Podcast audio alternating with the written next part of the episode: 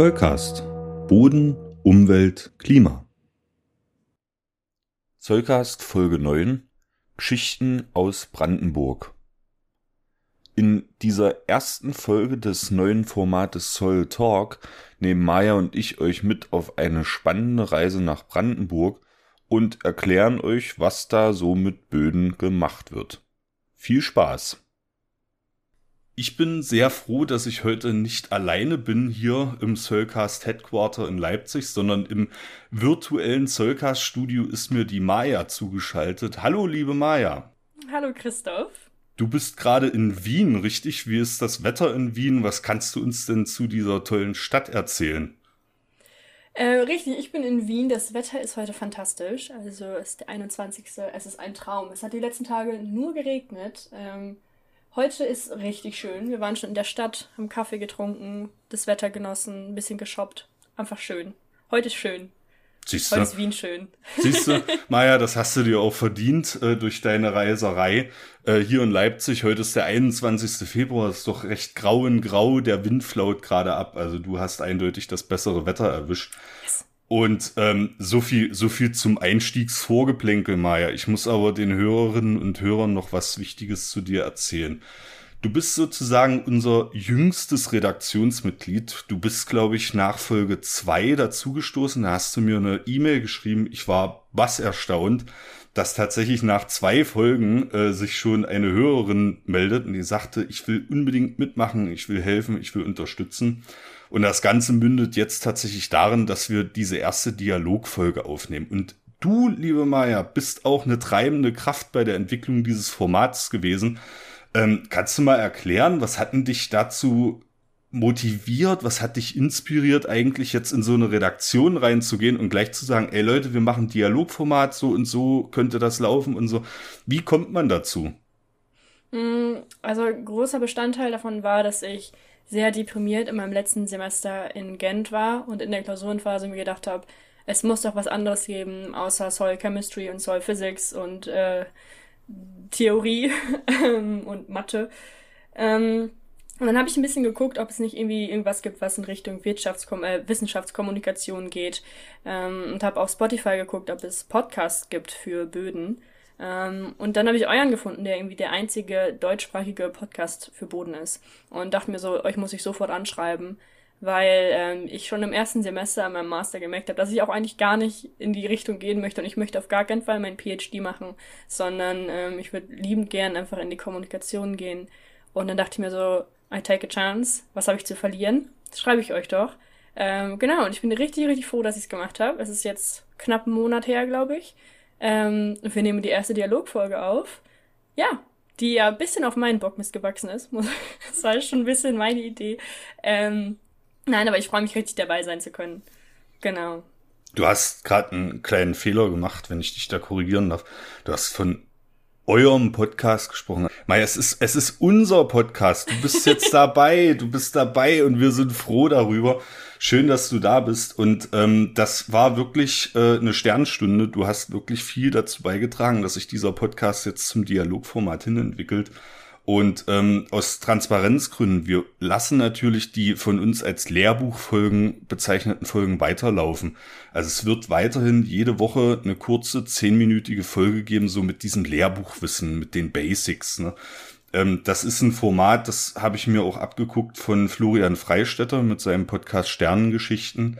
Ähm, das ist trocken, das ist kurz und knackig und da kann man sich aber zum Beispiel für nervige Klausurenphasen oder wenn man mal was akustisch nachschlagen will, kann man sich mal so die wichtigsten Sachen anhören und dann vielleicht auch verarbeiten. Das ist der Hintergrund. Und für die aktuellen Sachen, für Sachen, die uns so passiert sind oder einfach mal um ein Paper oder ein Projekt vorzustellen, was wir cool finden, und um miteinander ins Gespräch zu kommen, Maya, machen wir jetzt diese Dialogfolgen.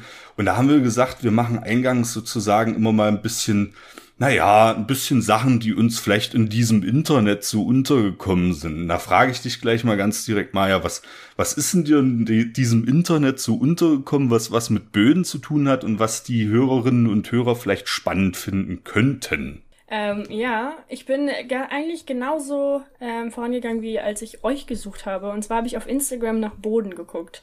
Ähm, ist natürlich sehr wenig los. Wie überall sonst im Internet ja leider auch, wenn man Boden googelt. Ähm, ich bin aber auf den Verein Bodenleben gestoßen. Und zwar halten die eine Veranstaltung morgen, also am 22. Februar. Das ist leider zu spät für die HörerInnen. Aber ähm, die hatten eine Veranstaltung, in der drei Referenten reden. Einmal der Gernot Bodner von der BOKU, die Monika Sobotik, äh, eine Wurzelforscherin und der Ulrich Zink, der ist Landwirt und Pionier für Kultandüngung und Direktsaat. Ähm, und zwar ist es eine Tagung, die in St. Pölten stattfindet. Ähm, die Teilnahme kostet 50 Euro. Man kann aber auch online teilnehmen, also für alle Leute aus Deutschland ist das überhaupt kein Problem. Ähm, und obwohl die Tagung morgen ist, dachte ich, ich erwähne den, den, den Verein trotzdem mal, weil die, glaube ich, zweimal im Jahr ungefähr so eine Veranstaltung machen und halt Boden leben, super viel zu Biodiversität machen im Boden. Ähm, und ich glaube, es könnte ganz cool sein. Also wie gesagt, ich war selbst noch nicht da, aber ich habe überlegt, ob ich morgen teilnehme. Ähm, genau, das wollte ich einmal vorstellen. Vielleicht sind ja ein paar Hörer interessiert, Hörerinnen und Hörer, und wollen da, wollen da reinhören. Das, das werden wir auf jeden Fall auch in den Shownotes, äh, wird sich das niederschlagen, denke ich Richtig. mal. Richtig. Ja, äh, wir haben natürlich auch ganz großartigen Support schon aus der Community äh, erhalten und wir sind ja vor allem auf Twitter unterwegs. Also wenn in den Shownotes da was passiert, dann sind das überwiegend auch Twitter-Profile, die wir in irgendeiner Art und Weise promoten. Da möchte ich einen Unterstützer der ersten Stunde sozusagen auch mal vorstellen. Das ist der Markus Schulte. Markus Schulte ist offenbar studierter Geograf und äh, arbeitet aber mittlerweile als Journalist. Das ist alles kein Geheimnis, denn er betreibt die Website www.wissensblog.de, ähm, auf der er wirklich sehr, sehr interessante naturwissenschaftliche Fakten verarbeitet in unglaublich gut geschriebenen Texten. Und eine Unterwebsite dessen ist auch die Website www.bodenversteher.de. Das ist nämlich auch ein Pseudonym von ihm äh, auf Twitter. Und auch da schreibt er wirklich sehr interessante und gut formulierte Texte eben zu bodenwissenschaftlichen Inhalten. Wie muss ich mit meinem Gartenboden umgehen? Was sagt denn eigentlich das CN-Verhältnis über den Boden aus? Wie kann ich den Humusgehalt bestimmen und so weiter und so fort? Das sind, ähm, und das möchte ich auch mal würdigen, das sind einfach gut recherchierte und gut verschriftliche, äh, verschriftliche Blog-Einträge, die, das ist einfach was, was wert, wenn man einfach auch mal gute Texte lesen kann und das kann Markus Schulte definitiv und deswegen möchte ich ihn hier auch voranbringen. Markus Schulte. Hm? Sorry, ich wollte dich nicht unterbrechen. Nein, kein ähm, Problem. Vor allem aber mit praktischen Sachen. Also ich finde es immer super, wenn, wenn ich mich zum Beispiel um meine Pflanzen kümmere und ähm, dann muss ich irgendwie was googeln und was, was der und der Standort okay. Und dann sagt eine Website, nein, du musst das machen. Das finde ich super, wenn da so praktische Tipps sind für den Gartenboden oder für, für irgendwas anderes, für die Pflanzen, so, ach, das und das. Das ist perfekt für den Boden. Das ist super. Und wenn es dann auch noch wissenschaftlich fundiert ist, top. Ja, das ist, äh, sehe ich ganz genauso. Und habe ich heute erst gesehen bei Twitter, äh, Stichwort Torf äh, in, in, in Zimmerpflanzen. Das ist sicherlich auch was, was wir hier mal aufgreifen müssen. Ein riesen, riesen Ding. Ja. Es steht schon auf der Liste. Steht, steht auf der Liste, Gott sei Dank. Mhm. Auch, da, auch dazu hast du schon beigetragen, liebe Maya. wir sind so froh, dass wir dich haben. Unglaublich. Aber ähm, Stichwort Klimaschutz fängt halt auch im eigenen Wohnzimmer an. Da kann man durchaus eine Menge tun. Und äh, letzter Satz von mir zu Markus Schulte. Markus Schulte ist auch jemand, ähm, der sich auf Twitter lautstark dafür einsetzt, dass Boden eine Lobby braucht. Und das würde ich eins zu eins genauso unterschreiben. Wir reden alle immer über Auswirkungen von diesem und von jenem. Äh, aber die Böden werden oft dabei vergessen. Was ist denn, wenn Neubau irgendwo passiert? Naja, dann wird Boden abgetragen, da wird weggebaggert. Was ist denn, wenn ein Tagebau vergrößert wird? Jetzt Stichwort Lützerath. denkt man natürlich an viel, natürlich an die, an die fossilen Energiequellen, die da entrissen werden. Aber die Böden, die dort existieren in Lützerath, die werden weggebaggert und die sind unweigerlich yeah. verloren. Das ist ein, ein Ding. Und deswegen, Boden braucht eine Lobby. Ich habe mal zu meinen Professoren in Gent gesagt, um, ähm, we need to make soil sexy again. Ähm, das ist ein bisschen plakativ, aber ja. ich finde, das, das fasst es gut zusammen. Naja, wir müssen ja irgendwann im Rahmen dieses Podcasts auch Merch rausbringen. Das ist ein Spruch, der auf T-Shirts gehört, finde ich. so eine Cap vorne drauf. Statt Make America Great Again, machen wir Make Soil Sexy Again. Ja, ja, ja. Ach, ja, je. Da, da, da schneiden wir jetzt schon wieder eine, eine Torte an, weil äh, besagter Mensch, den ich hier jetzt nicht nennen möchte, weil ich glaube, der verdient nicht mehr Aufmerksamkeit, als er schon okay. hat, tritt ja dann möglicherweise wieder an und so weiter. Ach, herrje, das sind Sachen. Ei, ei, ei. Ähm, ein Mensch, der auch richtig cool ist, ist Oliver Rautenberg. Ähm, kommen wir mal wieder zurück zu angenehmen Sachen. Auch bekannt als Antro-Blogger. Ähm, ist ein sehr, sehr bekannter Twitter-User, hat ein großes Twitter-Profil und ist auch schon bei Jan Böhmermann aufgetreten. Er beschäftigt sich mit Anthroposophie und das ist tatsächlich was, was uns auch irgendwo tangiert. Maja, in welchem Feld? Demeter? Demeter, natürlich. Das ist das, ist das äh, Stichwort. Und äh, Oliver Rautenberg hat eine Crew von Leuten um sich geschart und lädt sich immer zu verschiedenen Facetten, Themen der Anthroposophie Expertinnen und Experten ein. Und da gibt's auch eine richtig gute Folge zu Demeter-Landwirtschaft, sogenannte biodynamische Landwirtschaft. Und das ist ein unglaublicher Mist, der da verzapft wird und der aber flächendeckend praktiziert wird in Deutschland. Da müssen wir auch unbedingt mal drüber sprechen. Und ich find's klasse, wie Oliver Rautenberg und Team da rangehen, weil ähm, er arbeitet auch an den Texten. Das basiert auf den, auf den Texten eines, äh, sage ich mal, gescheiterten Philosophen ähm, der da sich einfach mal hingesetzt hat und sich diese Sachen aus den Fingern gesaugt hat. Und Oliver Rautenberg ist jemand, der nicht irgendwie abstrakt über die Themen spricht, sondern er geht in die Texte rein und erklärt den Leuten, was das eben für eine Auswirkung hat für die jeweilige Praxis, Stichwort äh, Waldorfschulen, Stichwort Demeter, Landwirtschaft und so weiter. Das ist ein richtig guter Podcast, möchte ich hier unbedingt empfehlen. Ja, äh, soweit äh, zum Vorgeplänkel. Und dann ist es jetzt bei uns natürlich auch so, dass wir uns äh, mit bestimmten Themen in diese Sendung einbringen. Jeder und jede von uns hat ein Thema ganz besonders intensiv vorbereitet. Und Maja, da bin ich jetzt einfach mal gespannt, was du heute mitgebracht hast, was du uns an äh, thematischer Vielfalt vorstellen möchtest.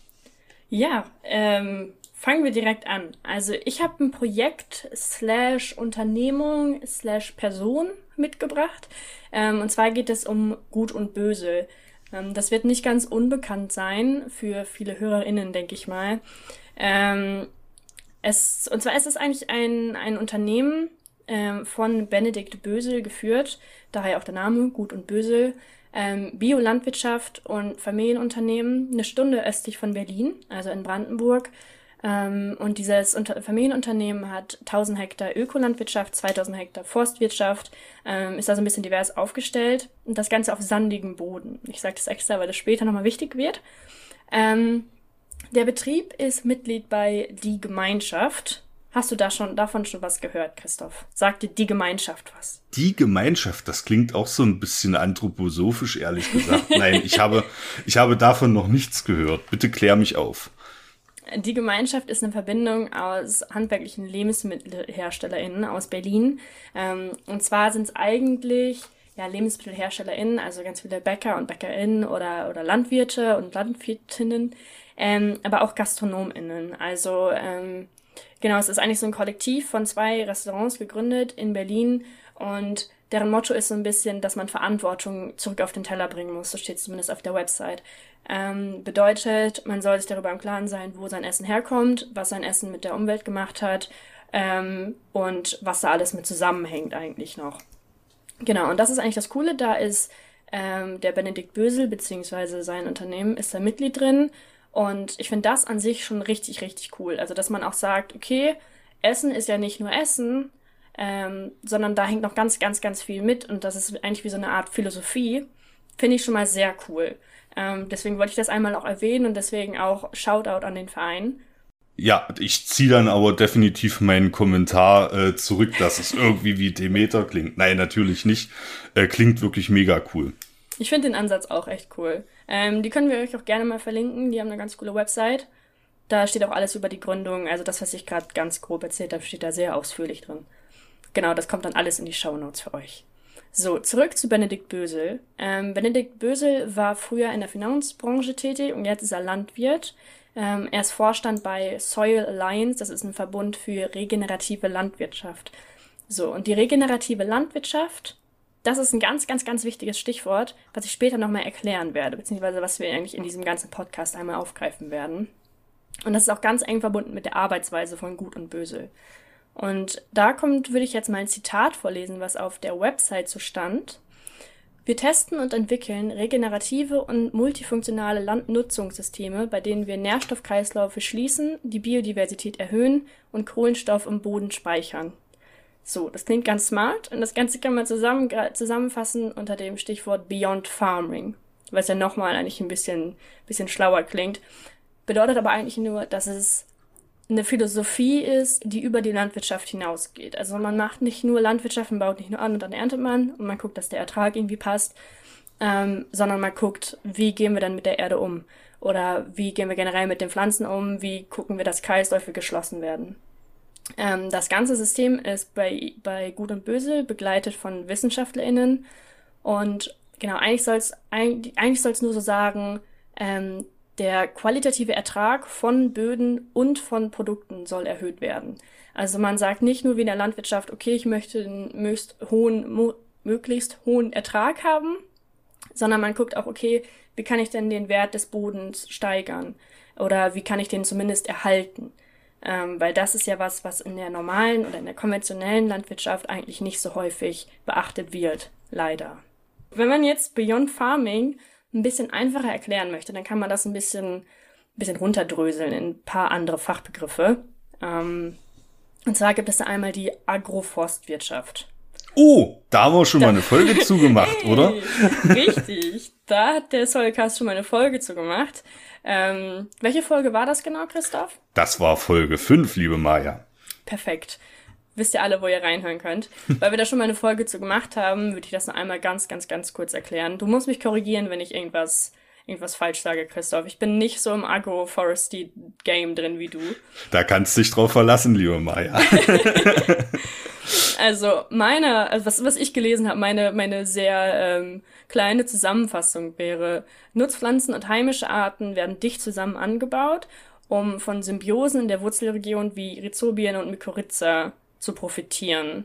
Würdest du dazu stimmen? Auf jeden Fall. Das ist Agroforstwirtschaft. Das Coole daran ist, aber das, das scheint zum Gesamtkonzept von Benedikt Bösel äh, zu passen, dass man halt die Landnutzung diversifiziert. Also auf einer Fläche nicht nur dieses eine macht, sondern eben versucht, da auch noch Synergieeffekte mit anderen Landnutzungsformen herzustellen. Super runtergebrochen. Ja, danke. Ähm, für unsere Hörerinnen, die vielleicht nicht so ganz im ähm, im Bo in der Bodenwissenschaft sind oder generell in der Bio, Symbiosen sind eigentlich nur Zusammenspiele, die für beide Parteien positiv sind. Ähm, Rhizobien und Mykorrhiza sind Fungi und Tierchen, die ähm, Nährstoffe für die Pflanze aufnehmen, beziehungsweise die Nährstoffe aufnehmen und in einer Symbiose mit der Pflanze stecken und so ein bisschen ähm, einen Austausch machen von Nährstoffen und da deswegen eigentlich sehr positiv zu bewerten sind für Agrarwirtschaft und Pflanze. Genau, das Wichtige bei der Agroforstwirtschaft ist, dass diese ähm, Symbiosen potenziell ähm, Krankheiten vorbeugen können. Ähm, und deswegen wird es auch immer mehr versucht zu betreiben. Ähm, der Benedikt Bösel macht das noch so, dass er in Verbindung zu der Agroforstwirtschaft auch Weiderinder laufen hat. Das heißt, man nutzt die Fläche, die man hat, für die Agroforestry noch doppelt mit Rindern drauf. Also man muss sich das eigentlich so vorstellen, dass man eine Wiese hat und dann hat man so ein paar Baumreihen. Ähm, und auf den Wiesen laufen dann die Kühe und diese Baumreihen sind halt so gestellt, dass sie halt eigentlich neben der Wiese sind und gleichzeitig auch ähm, da dann halt pathologisch wirksam sein könnten. Das ist, glaube ich, ganz wichtig, dass man könnten dazu sagt, so wie ich das verstanden habe, ähm, weil es noch nicht ganz geklärt ist. Der Benedikt Bösel nutzt halt auch gleichzeitig nicht irgendwie jetzt nur Eichen und Birken ähm, in der Agroforstwirtschaft, sondern benutzt auch ähm, ein bisschen tropischere Pflanzen. Also ich glaube, er hatte irgendwie Kaki und sowas dabei. Ähm, weiß selber nichts, also von dem, was ich auf Instagram gesehen habe, wusste er selber jetzt auch nicht genau, ob das wirkt. Aber ähm, ich glaube, sein Motto war da ein bisschen mutig sein und gucken, was, was bei rauskommt. Weil wenn man es nicht versucht, dann weiß man es auch nicht. Ja, stelle ich, ähm, stell ich mir gerade ziemlich lustig vor, so in Brandenburg dann tropische Pflanzen angebaut. Na gut, aber der Klimawandel wird auch vor Brandenburg nicht halt machen. Das ist so. Richtig, richtig. Und weil es auch besonders trocken ist, kann es schon gut sein, dass sie da auch irgendwie jetzt überleben. Also wenn es jetzt nicht einer aus dem Regenwald ist, ähm, dann kann ja gut sein, dass sie da überleben. Wenn die angepasst sind, dann vielleicht passt das. Auf jeden Fall sehr spannend. Ähm, können wir auch irgendwie gerne mal ein Follow-up machen oder den Benedikt Bösel auch vielleicht mal interviewen, wenn er denn Lust hat. Ähm, ob das dann wirkt und so. Man muss dazu sagen, dass auch das, die Agroforstwirtschaft bei ihm, oh, ich glaube, die haben das letztes Jahr im Sommer angepflanzt. Ähm, deswegen ist es jetzt noch nicht etabliert. Er macht das jetzt noch nicht seit Jahren und er weiß schon die ganzen Erträge und so. Aber ähm, ja, man könnte auf jeden Fall ein Follow-up machen. Genau, wichtig zu dem Ertrag ist vielleicht auch, dass man den Ertrag des Weiderinds hat. Also die werden geschlachtet, ne, traurige Wahrheit. Ähm, die werden geschlachtet und vermarktet auf der Website. Ähm, und man hat den Ertrag der Früchte. Also wenn man jetzt zum Beispiel die Kakis und so verkauft, kriegst du dadurch ja auch wieder Geld rein, um das ganze Projekt zu finanzieren. Das sollte man vielleicht auch noch erwähnen. Also an sich, aber erstmal ganz cool, es könnte Krankheiten vorbeugen, man hat eine mehrfache Landnutzung und man probiert auch was Neues aus. Also es ist ein bisschen was Kreativeres. Es ist keine konventionelle Landwirtschaft, wie wir sie kennen. Vor allem dadurch, dass du halt Krankheiten vorbeugen könntest, vermeidet man genau was, Christoph? Äh, Ernteausfälle vielleicht? Ja, und Herbizide. Herbizide. Oder irgendwelche ja. anderen Sachen, die man eigentlich nicht gerne im Boden haben möchte. Also Glyphosat und sonst was. Genau. Das ist ein, das ist ein, ein, ein Riesenthema. Und äh, Stich, Stichwort Finanzierung, das ist ja jetzt wirklich eine, eine Riesenfläche, also alleine 1000 Hektar, ähm, wo auch ähm, Akkuforstwirtschaft betrieben wird. Ähm, weißt du, wie, wie sich das Projekt so aus äh, in der Startphase finanziert hat? War das ein Crowdfunding oder wie ging das los? Ähm, da muss ich, ich weiß es nicht ganz genau. Also müsst ihr immer recherchieren, du könnt es dann in die Show Notes packen. Ja, das finden ähm, wir bestimmt auch auf der Website von, von ihm. Ganz sicher. Ich weiß, dass er ähm, in Interviews gesagt hat, dass es eigentlich nur über Subventionen ging, ähm, höchstwahrscheinlich EU-Subventionen, ähm, wahrscheinlich auch irgendwie so ein bisschen ländlicher Raum, Subventionen, da gibt's ja auch ganz viele. Ähm, aber ich, ich will keinen Bockmist erzählen. Ich recherchiere das auf jeden Fall mal und dann, ähm, dann liefern wir das nach.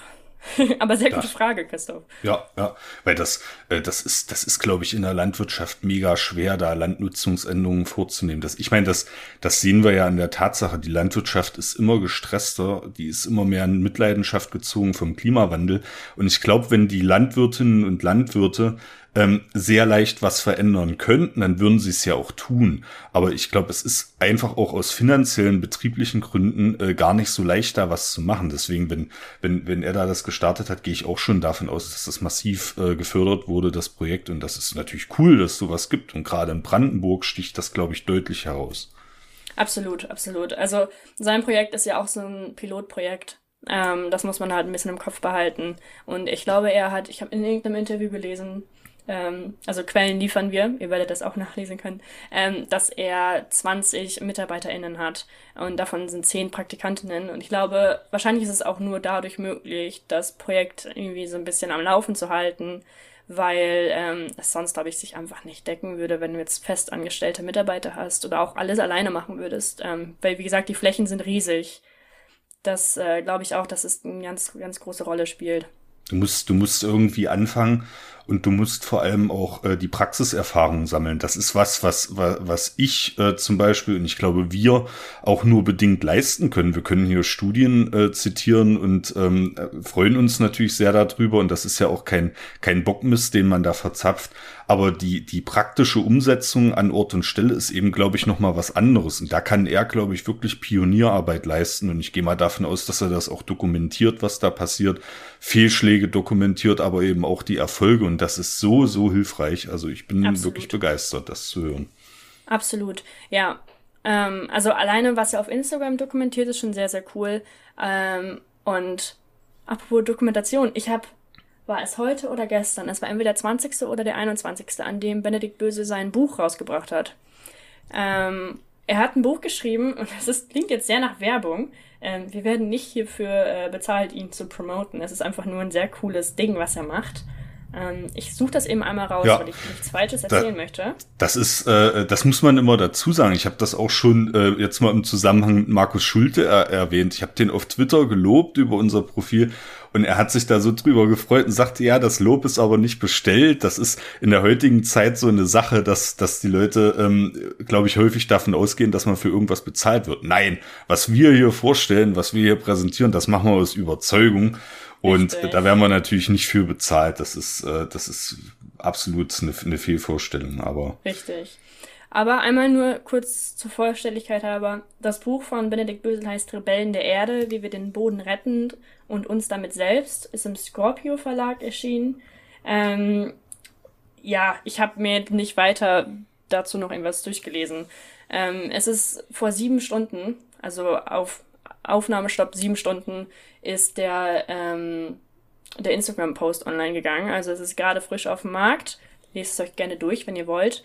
Ähm, wie gesagt, ich habe selber nicht gelesen, ich kann da jetzt keine Kritik zu abgeben. Aber es wird wahrscheinlich seine ganze Philosophie der Landwirtschaft noch einmal viel, viel, viel, viel, viel besser ähm, beschreiben, als wir das hier jemals machen könnten.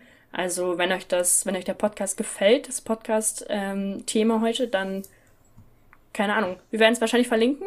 Definitiv in den Show Notes. Genau, und dann könnt ihr da einmal äh, gucken, ob ihr das kaufen wollt. So, Wirtschaft. Ganzheitliches Weidesystem. Sagt ihr das was? so, jetzt, jetzt, jetzt muss ich Weiter wieder inhalten. Geht's. Ja. Weiter im Thema. Aber ähm, jetzt muss ich, komme ich natürlich wieder in, ins Stocken ganzheitlich. Das ist auch so ein, so ein Begriff, der natürlich gerne missbraucht wird. Ähm, aber wenn ich es jetzt mal von der naturwissenschaftlichen, fachpraktischen Seite aus betrachte, Ganzheitlichkeit bezieht sich bestimmt auch auf geschlossene Stoffkreisläufe, bezieht sich bestimmt auch auf Themen wie Biodiversität und eben nicht nur auf das große Ertragsthema, oder? Also es ist, es ist sicherlich eine umfassendere Betrachtung ähm, der, der Flächennutzung, als halt sich nur auf den Ertrag zu konzentrieren. Richtig. Also das deckt sich ja mit dem, was wir gerade zur ähm, Agroforestry gesagt haben. Ähm, das ganzheitliche Weidesystem ist eigentlich ja, es, es geht eigentlich auch, also es geht um diesen holistischen Ansatz, ähm, das Biotop Biotop sein zu lassen, eigentlich so. Ähm, und zwar geht es auch wieder um das Weidevieh. Ich meine, das ist ein Weidesystem, dann geht es auch ums Weidevieh. Ähm, und zwar, das Weidevieh ist nicht wie in der konventionellen Landwirtschaft ähm, immer auf einer Fläche, oder es ist für eine sehr, sehr lange Zeit auf einer Fläche, bis es die komplett abgegrast hat und dann wird es auf die nächste Fläche ähm, verlegt oder getrieben, sondern es ist nicht länger als einem, also bei Benedikt Böse ist es nicht länger als einem Tag auf einer Fläche. Ähm, dadurch wird gewährleistet, dass die Pflanzendecke nicht komplett abgegrast wird, wodurch dann das Wurzelwachstum gestärkt wird. Weil wenn du die Wiese komplett abgrast, dann hat die Pflanze eigentlich auch wenig, mit dem sie noch leben kann.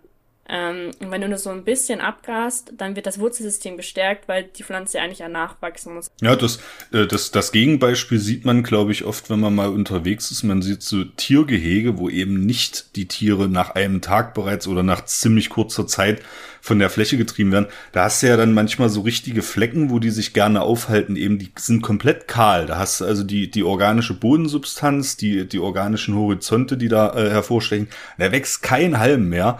Und äh, ich denke dadurch, dass man wie du schon sagst, dass, dass, die, dass die Weidehaltung ganz kurzzeitig nur funktioniert, werden die Gräschen eben so ein bisschen angeknuspert und dann will natürlich die einzelne Pflanze sich regenerieren und macht das durch verstärktes Wurzelwachstum. Das dürfte so ziemlich genau der Effekt sein.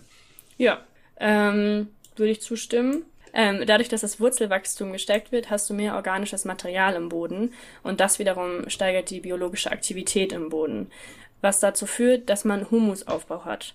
Humus ist eigentlich totes organisches Material im Boden und das ist sehr, sehr, sehr wichtig für Sachen wie die Cation Austauschkapazität. Das ist jetzt schon sehr, sehr bodenwissenschaftlich. Das bedeutet eigentlich nur, dass du manche Mineralien ähm, hast, die an Humus andocken. Und diese Materialien, äh, diese, diese Mineralien sind extrem wichtig für die, die ähm, Fertility des Bodens, die Fruchtbarkeit.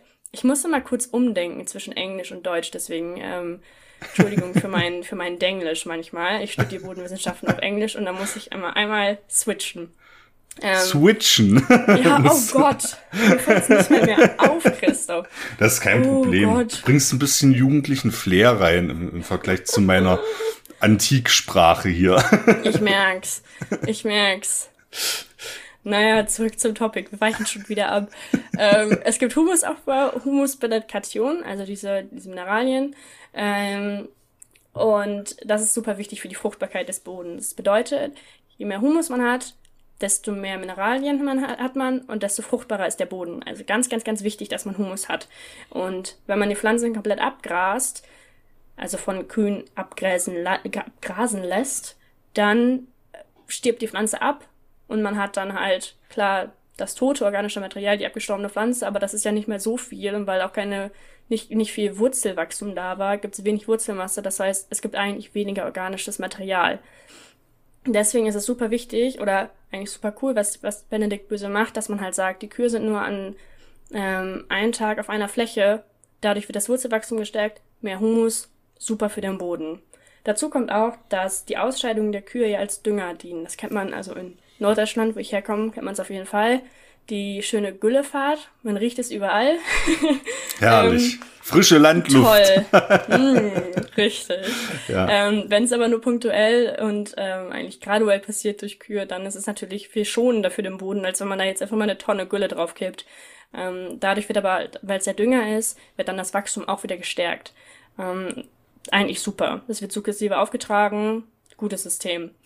Ähm, es gibt ja bestimmt Nachteile davon. Füllt dir da was einfallen, Christoph?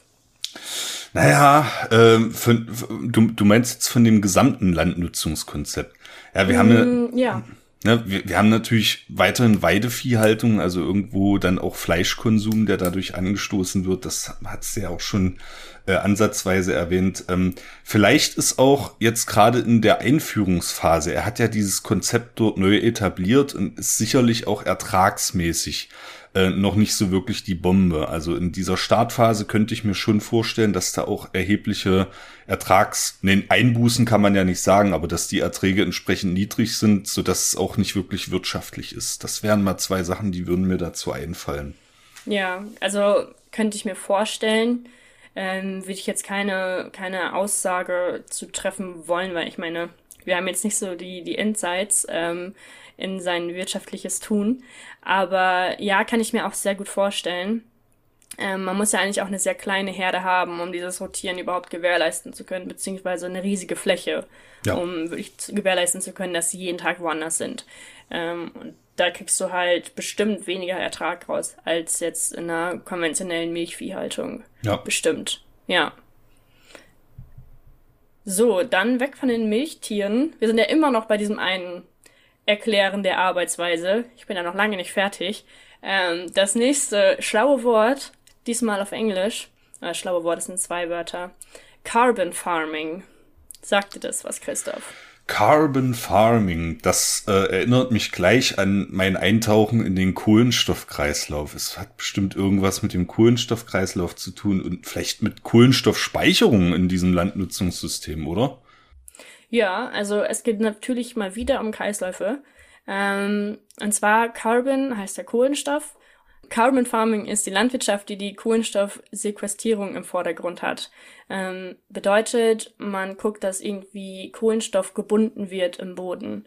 Ähm, das ist sehr, sehr wichtig. Das ist in alle wegen Klimawandel. Es ist ganz schlecht, wenn ähm, CO2 in die Umwelt kommt, weil es als Katalysator dient. Und wenn Kohlenstoff im Boden ge gebunden ist, dann kann es gar nicht erst in die Umwelt kommen oder in die Atmosphäre. Deswegen an sich wichtig. So, und das kann man machen, indem man Humusaufbau hat. Wir hatten Humus ja schon vorher erwähnt, als äh, tote organische Masse. Humus besteht zum größten Teil aus Carbon, also Organic Carbon, also organischem Kohlenstoff. Ähm, das heißt, wenn man den bindet, dann hat man halt diesen, diesen Kohlenstoff gebunden, kann nicht in die Atmosphäre, super, und man hat auch Humusaufbau, was er vorhin schon erklärt hat, auch toll. So, es sind zwei super wichtige Sachen. Ähm, leider wird nicht genau erklärt oder ich habe nicht genau gefunden, inwiefern Carbon Farming bei Benedikt Bösel durchgeführt wird. Es wird nur mal als Schlagwort benutzt. Ähm, Generell könnte man aber sagen, bodenschonende Bearbeitung, also kein Flügen und Mulchsaaten, ähm, Fruchtfolgen, also man setzt nicht nur eine ähm, Frucht pro Jahr oder die immer nacheinander, sondern man hat eine Abfolge von verschiedenen Früchten, die dann zum Beispiel teilweise irgendwie noch Symbiosen aufbauen mit anderen, ähm, zum Beispiel Rhizobien, wie wir vorher ähm, erwähnt haben, im Boden. Dadurch ist es ein bisschen bodenschonender, aber man baut jetzt nicht zum Beispiel die ganze Zeit Mais an, was eigentlich echt schlecht für den Boden ist. Das heißt, man guckt da so ein bisschen auf das Rotieren und ähm, dass es halt einfach nicht so schlecht ist für den Boden. Genau. Das an sich Carbon Farming, aber wie gesagt, da habe ich wenig zu gefunden, wie das bei Benedikt Bösel durchgeführt wird. Deswegen, falls er was ganz anderes macht, dann tut's mir leid. ich habe halt keine Infos zu gefunden. Ähm, Benedikt Bösel, wenn du es hörst, dann äh, bitte korrigiere mich mm, und erzähl mir ganz genau, was du machst. Ich wäre sehr, äh, sehr gespannt, und ey, Benedikt, mach ein Interview mit uns, mach ein Interview so. mit uns. Wir haben tolle Mikrofone, wir kommen zu dir, musst dich um nichts kümmern, setz dich einfach mit uns hin und erklär uns mal was darüber. Ähm, aber ich, äh, so, so mal aus der Theorie-Ecke äh, klingt das schon schlüssig. Also er speichert natürlich Kohlenstoff in Agroforstsystemen dadurch, ähm, dass die Pflanzen in diesem LA Cropping ne, ne, so eine Wurzelraumkonkurrenz machen. Das ist also, wie du wie du es erklärt hast, man hat entsprechende Reihen mit mit Gehölzpflanzen beispielsweise und dazwischen zwischen ist Weideland oder da werden Ackerkulturen angebaut, äh, whatever. Und die diese, diese Weideland- und Ackerflächenkulturen, die haben natürlich einen, einen geringmächtigen Wurzelraum. Also ich glaube, so typische Ackerpflanzen haben eine Wurzeltiefe von maximal einem Meter mhm. äh, in, in Europa. Bäume, äh, schnell wachsende Bäume wie zum Beispiel Ahorn oder auch Rubinien, ähm, die haben natürlich das Potenzial, viel schneller, deutlich tiefer zu wurzeln. Und das passiert eben, wenn die mit den Ackerkulturen oder mit den Weidelandkulturen in Wurzelraumkonkurrenz treten. Dann dringen also die Baumwurzeln automatisch tiefer in den Boden ein und dann wird entsprechend auch viel tiefer Kohlenstoff gespeichert. Das ist ein ziemlich cooler Effekt äh, diese, diese Konkurrenz und dass in der Natur eben dann Pflanzenwurzeln diesem Konkurrenzdruck einfach ausweichen und dadurch positive Ökosystemeffekte erzielt werden. Das klingt ziemlich schlüssig. Ich glaube, darauf wird es mhm. bei ihm hinauslaufen. Das klingt sehr cool, ja. Danke, habe ich jetzt die ganze Zeit dran überlegt, aber ich, ich glaube, ich glaube auch, dass es so passiert. Benedikt Bösel, äh, melde dich ruhig gern bei uns äh, und kläre uns auf. ja, das wäre super. So, ähm, wir sind immer noch nicht fertig. Es gibt noch ein ganz, ganz, ganz wichtiges Wort, was auch immer wieder verwendet wird. Ähm, syntropische Landwirtschaft. Christoph, was ist das? Syntropische Landwirtschaft, da bin ich raus, Maya. Bitte, äh, bitte äh, erklär's mir. Raus. Das komplett, ähm, da kann ich mir nichts drunter vorstellen. Also es ist ein ähm, sehr, sehr schwieriges Wort für eigentlich ein ähm, einfaches Konzept. Und zwar nimmt man, in dem Konzept nimmt man eigentlich den Urwald, natürlichen Urwald, ähm, als Vorbild. Und zwar ähm, gibt es ja ein Schichtstufensystem im Urwald. Das heißt, man hat ähm, sehr viele unterschiedliche Pflanzen, also generell eine hohe Biodiversität, ähm, sehr viele verschiedene Pflanzen, die unterschiedlich hoch wachsen. Ich glaube, das hatten wir alle irgendwann mal in Bio, dass man Bäume hat, die ganz, ganz, ganz hoch wachsen und dann gibt's Bäume, die ein bisschen niedriger sind und dann gibt's eine Sträucherschicht und eine Krautschicht und ein bisschen was Bodenbedeckendes. Ähm, das ist erstmal das Ding und dazu ist es halt so, dass wenn organisches Material, also wenn irgendwie Laub abfällt, dass das ja nicht einfach weg ist. Also da geht ja der Mensch nicht hin und nimmt das Laub weg, wie wir das bei uns machen, sondern das wird halt einfach dann, das verwittert und das wird zu organischer Substanz im Boden. Also so läuft es ja im Urwald ab oder generell eigentlich in jedem guten Wald, in dem einfach nicht rumgefuscht wird von Menschen. So. Ähm, und das nimmt sich auch der Benedikt Bösel zum, zum äh, Vorbild. Und zwar baut er dieses Kreislaufsystem ein bisschen nach, ähm, indem er sagt, wenn wir Sträucher und Bäume beschneiden, was man ja in der Landwirtschaft einfach tun muss, damit sie gut wachsen, ähm, nutzen wir das als Auflage auf dem Boden. Das heißt, wir imitieren das, den, den Laubabfall, ähm, imitieren wir dadurch, dass wir halt einen Beschnitt machen und das auf den Boden legen. Dadurch gehen die Nährstoffe nicht verloren, sondern eigentlich werden sie in den Boden integriert durch Verwitterung.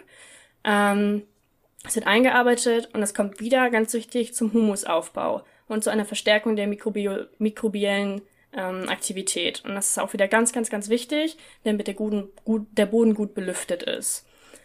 Ähm, gleichzeitig ändert sich was in der Bodenstruktur, und zwar die Porosität. Ähm, die Porosität ist auch ein super wichtiges Konzept im Boden, ähm, weil es eigentlich die Belüftung gewährleistet. Also ihr müsst euch das so vorstellen, wenn man so einen Boden vor ihm hat, dann sind es so 50% Substanz, also Sachen, und 50% Luft. Ähm, oder Poren. Und diese Poren können mit Luft oder mit Wasser gefüllt sein. Ähm, je nach Boden ist es unterschiedlich, wie da was gefüllt ist. Ähm, und auch die Größe der Poren ist ganz, ganz unterschiedlich. Und das ist extrem wichtig, sowas zu verstehen, weil ähm, je nach Bodenart und je nach, nach Korngröße auch die Porosität des Bodens variiert. Wenn man sich jetzt zum Beispiel so einen Sandboden anguckt, wie das bei Benedikt Bösel der Fall ist, dann hat man halt ganz große Korngrößen, also groß, also ist im Boden groß. das ist jetzt nicht riesig, aber man hat so bis zwei Zentimeter ist, glaube ich, die, ähm, die, der Durchmesser für, für Sandkörner. Ähm, die hat man halt im Boden und je größer das Korn ist, desto größer sind auch die Poren drumherum. Ähm, man muss sich das so vorstellen, dass ja ganz kleine Teilchen viel dichter aneinander packen können und deswegen auch viel mehr Mikroporen ähm, erschaffen können als große Körner. Das heißt, große Körner erschaffen Makroporen, kleine Körner erschaffen Mikroporen. Das ist an sich erstmal das Konzept von Bodenstruktur. Wenn man jetzt einen Sandboden hat, bedeutet das, man hat ganz viel Makroporen. Das bedeutet aber auch, dass Wasser einfach durchsickert. Es gibt im Boden oder generell gibt es ja zwischen Teilchen so Anziehung, also so Van der Waals-Kräfte. Die wirken zum Beispiel bei kleinen Korngrößen. Also man hat im Ton, was ja ganz, ganz kleine Korngrößen hat, hat man super viele Kräfte, die das Wasser an die Tonpartikel binden können. Das heißt, Wasser wird sehr, sehr gut gebunden, kann aber nicht so gut von Pflanzen aufgenommen werden. Bei Sandboden ist es so, dass du ganz viel Makroporen hast, wo das Wasser einfach durchsickern kann, weil es nicht gehalten wird, was wiederum aber auch bedeutet, dass es nicht von den Pflanzen aufgenommen werden wird. Soweit richtig? Absolut. Das ist äh, als, als Selbstreferenz. Die Leute sollen ja hier auch mal ein bisschen Bullshit-Bingo spielen. Äh, empfehle ich euch die Zollcast Folge 7 zum Thema Ton. Da ist das, äh, das hast du, das hast du ziemlich genauso wiedergegeben. Super. Eigentlich wollte ich ähm, auf generell die Porosität und die Bodenstruktur hinaus. Ähm, dadurch, dass es mehr Humus gibt, gibt es mehr von den Mesoporen. Das sind eigentlich die Poren zwischen Mikro- und Makroporen. Ähm, das heißt, der Humus wirkt da so ein bisschen, bisschen entgegen dem Sandboden. Ähm, das ist halt super wichtig, weil da halt die richtigen Kräfte wirken können. Also da ist das Wasser gebunden an die, die Bodenpartikel, ähm, es ist aber nicht so stark gebunden wie beim Ton. Das bedeutet, es ist noch für die Pflanzen verfügbar. Und das ist ja super, super wichtig. Ähm, Gerade in dem Sandboden, der ja bei Benedikt Bösel ist, wo ja auch es eigentlich, muss man ja auch mal sagen, in Brandenburg gibt es weniger Wasser. Also es, es regnet wirklich deutlich weniger als in zum Beispiel, wo ich herkomme, aus Norddeutschland.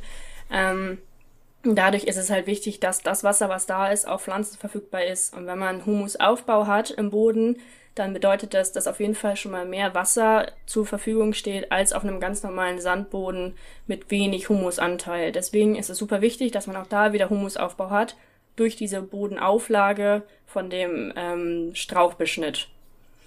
So, das Ganze, dieses ähm, Konzept der syntropischen Landwirtschaft, das beruht eigentlich auf einem Herrn, dem Herrn Ernst Gösch. Der ist immer noch am Leben tatsächlich. Das ist leider in der Bodenwissenschaft manchmal ein bisschen selten. Also es, ich habe es schon häufiger mal erlebt, dass ich irgendwie Leute nachgeguckt habe und die waren irgendwie schon alle tot und es waren sowieso nur alle weiße Männer, ähm, alte oder tote weiße Männer. Ja. Der so ein Effekt, bist du dann traurig geworden beim, beim Recherchieren, dass man sich ja. mit denen nicht mehr unterhalten kann. genau. mhm. Aber schön, Nein. Ernst Gösch lebt noch und das gönnen wir ihm auch wirklich. Ja, ähm, der Ernst Gösch ist ein Schweizer und der hat das Konzept der syntropischen Landwirtschaft ähm, in der Schweiz vorangebracht und es wird teilweise jetzt halt auch in Deutsch praktiziert, also zum Beispiel bei Benedikt Bösel, der da in Interviews erwähnt wird als Paradebeispiel. Es wird aber auch super viel in Lateinamerika und ähm, Südamerika ähm, praktiziert. Und der Ernst Gösch hat ein Zitat gesagt und zwar ähm, wollte ich es einmal vorlesen Grundlage ist die Idee, dass sich Flächen durch Nutzung erholen. Und das ist so simpel, weil man denkt sich so, hä, ja klar, natürlich. Es ist so simpel, aber es wird nicht bis so wenig in der Landwirtschaft ähm, verwendet. Und das ist so schade, weil eigentlich, was in der Landwirtschaft passiert, ist, man, man hat eine Fläche und man holt den maximalen Ertrag raus. Und das ist ja okay. Und das sollte jeder Landwirt ja auch tun, weil ich meine, die kämpfen halt auch eigentlich nur um ihr Überleben. Und wer heute noch Landwirt oder Agrarwirt wird, ist irgendwie ein bisschen, also ich möchte nicht dumm sagen, aber es ist finanziell jetzt nicht das Klügste, was man so machen kann. Vor allem als kleiner, als, als kleiner Landwirt oder kleiner Agrarwirt. Ähm, und deswegen holst du dann natürlich aus den Flächen, ähm, die du hast, holst du das Maximale raus. Ähm, und vor allem, wenn man dann noch so ein, so ein System hat wie so Verpachtung, dann kann es dir sowieso egal sein, weil wenn du ein Land pachtest, ist es wie wenn du ein Haus mietest oder eine Wohnung mietest du musst es halt irgendwie im Endeffekt halt einfach nur wieder abgeben und dann hast du damit nichts mehr zu tun. Aber bei einer Wohnung, ja gut, das, das kannst du noch streichen oder du kannst ein Loch in der Wand kannst du irgendwie noch zukleistern oder so. Das ist ja irgendwie kein Ding. Dadurch leidet nicht die ganze Struktur der Wohnung. Aber wenn du halt einen Boden großflächig eigentlich mies behandelst, und ich möchte jetzt nicht den Landwirten vorwenden, dass sie das tun, aber wenn du das machst, dann ist der Boden danach, also wenn du es drei, vier, drei, vier, fünf Jahre ähm, gepachtet hast, ist der Boden deutlich schlechter als vorher. Und wenn du immer wieder Land verpachtest, dann wiederholt sich das immer und immer und immer wieder. Und dadurch erholt sich die Fläche nicht, sondern durch die Nutzung passiert das Gegenteil.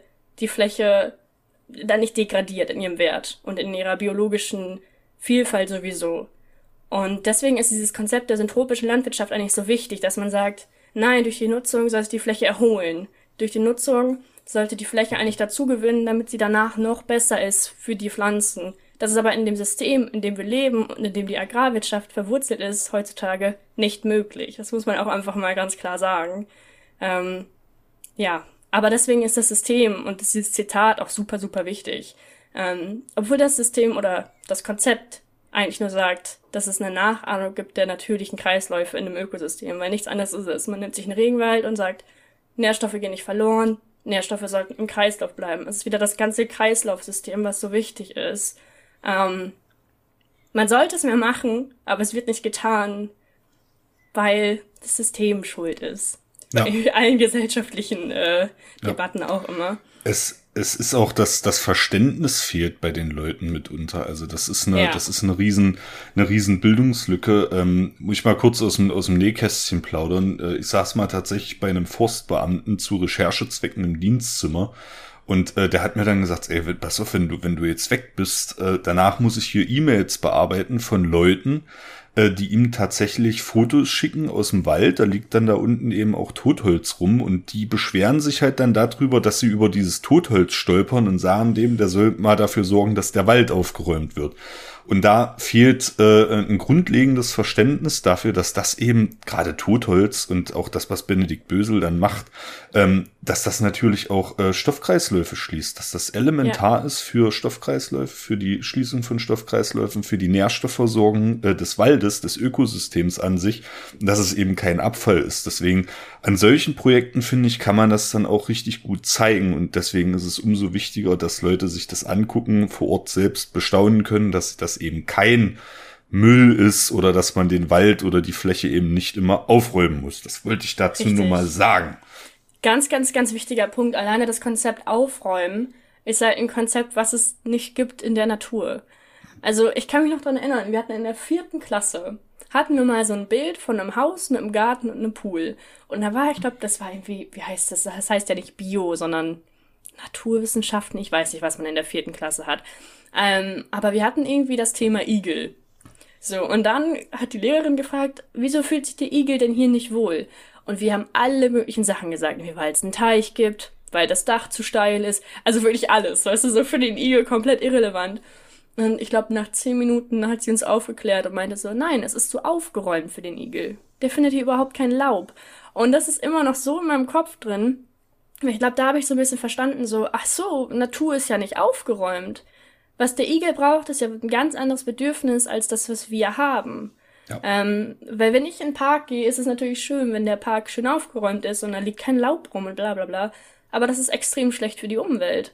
Ja. Ähm, und ich glaube, das muss man sich manchmal so ein bisschen in, in den Kopf rufen, dass es halt da ähm, wirklich einen ganz, ganz, ganz großen Unterschied gibt und dass wir nicht unsere ähm, moralischen, ja, äh, Wertevorstellungen, Maßstäbe, ja, Maßstäbe auf, ja. auf die Natur aufdrücken sollten. Und das funktioniert halt nicht. Die Natur kommt auch ohne uns klar.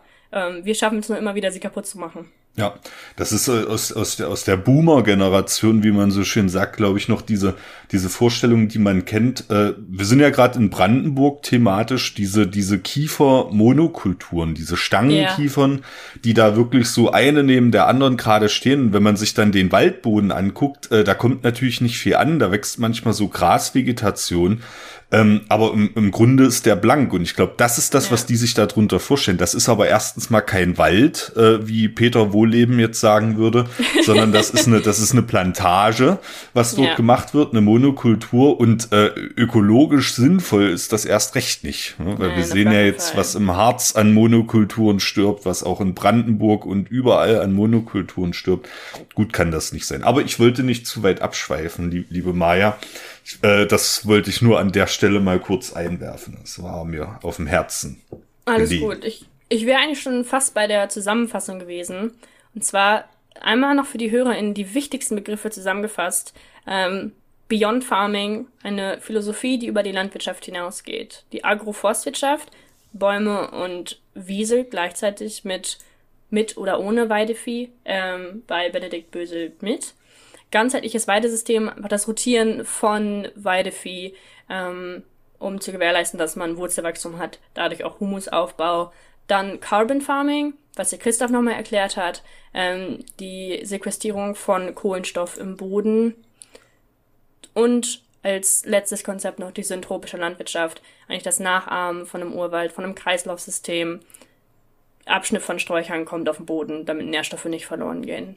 Das ist eigentlich so ein bisschen das, was Benedikt Bösel macht und versucht umzusetzen in seinem ähm, Projekt. Jetzt natürlich die Frage, warum, warum, da haben wir vorhin auch schon ein bisschen darüber geredet, warum das nicht für jeden Landwirt ähm, möglich ist. Weil wenn es so toll ist und wenn es so gut für den Boden ist ähm, und wenn er auch irgendwie überlebt und ja seine Familie und seine Angestellten bezahlen kann, wieso macht das nicht jeder? So, wo sind die Punkte? Was kannst du dir vorstellen, Christoph? Also natürlich sind äh, finanzielle und politische Hürden, das hatten wir gesagt. Also am Anfang nach der, nach der Landnutzungsänderung wird der Ertrag, egal ob das Ackerkulturen sind oder auch die Weidewirtschaft, erstmal nicht so hoch sein. Ähm, dann ja. ist es natürlich immer eine Frage sicherlich äh, auch politischer Entscheidungen. Gibt es da ein Förderprogramm dafür? Kann ich diese, diese Engpässe irgendwie überbrücken? Das wird auch noch eine Sache sein und äh, vielleicht ist auch, wir haben von 1000 Hektar gesprochen, auf denen der das macht. Du brauchst sicherlich auch eine bestimmte Fläche, um das machen zu können. Vielleicht eine, äh, ein, ein, ich weiß nicht, ob ein Einzelbetrieb über, immer über solche Flächen verfügt, aber vielleicht eine Agrargenossenschaft, da müsste man sich erstmal absprechen etc. Ich glaube aber, das sind aus betriebswirtschaftlicher Sicht jetzt mal drei Hürden, die mir so spontan einfallen würden. Ja, ja, würde mir jetzt auch so einfallen. Ähm das, was ich noch gesehen habe, ist, dass ähm, eigentlich sich das Unternehmen auf der Website durch den Verkauf von Merch und durch den Verkauf von, ähm, vom Fleisch, also vom Weidevieh halt finanziert. Und ähm, die, das Fleisch ist preiswert. Ähm, also es ist in, ich denke mal, es ist preiswert, aber es ist in einem hohen Segment.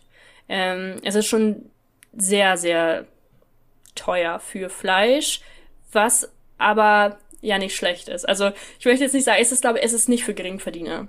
Sagen wir es einfach mal. Das ist definitiv nicht für Geringverdiener.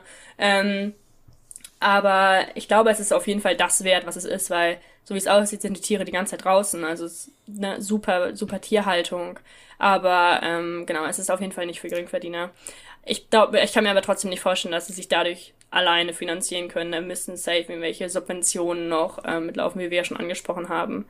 Ähm, ganz bestimmt. Ja. Und es ist, okay. wie gesagt, es ist ein Pilotprojekt. Ja. Das muss man auch dazu sagen. Es ist nicht für jeden möglich, so, so ein Ding zu starten.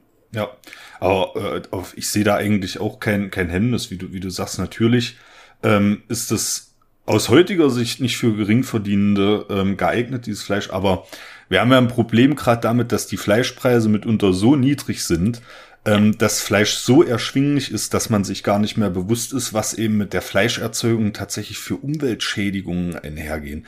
Also ich finde, Fleisch es gibt Alternativen zu Fleisch. Man kann sich fleischarm oder mitunter auch fleischlos ernähren. Äh, aber Fleisch sollte einen fairen Preis haben. Und die Verbraucherinnen und Verbraucher, davon bin ich auch überzeugt, sollten wissen, wo das Fleisch herkommt. Und ich glaube, das ist was, was Benedikt Böse leisten kann, weil der geht dann halt raus auf die Weidefläche und kann denen das zeigen.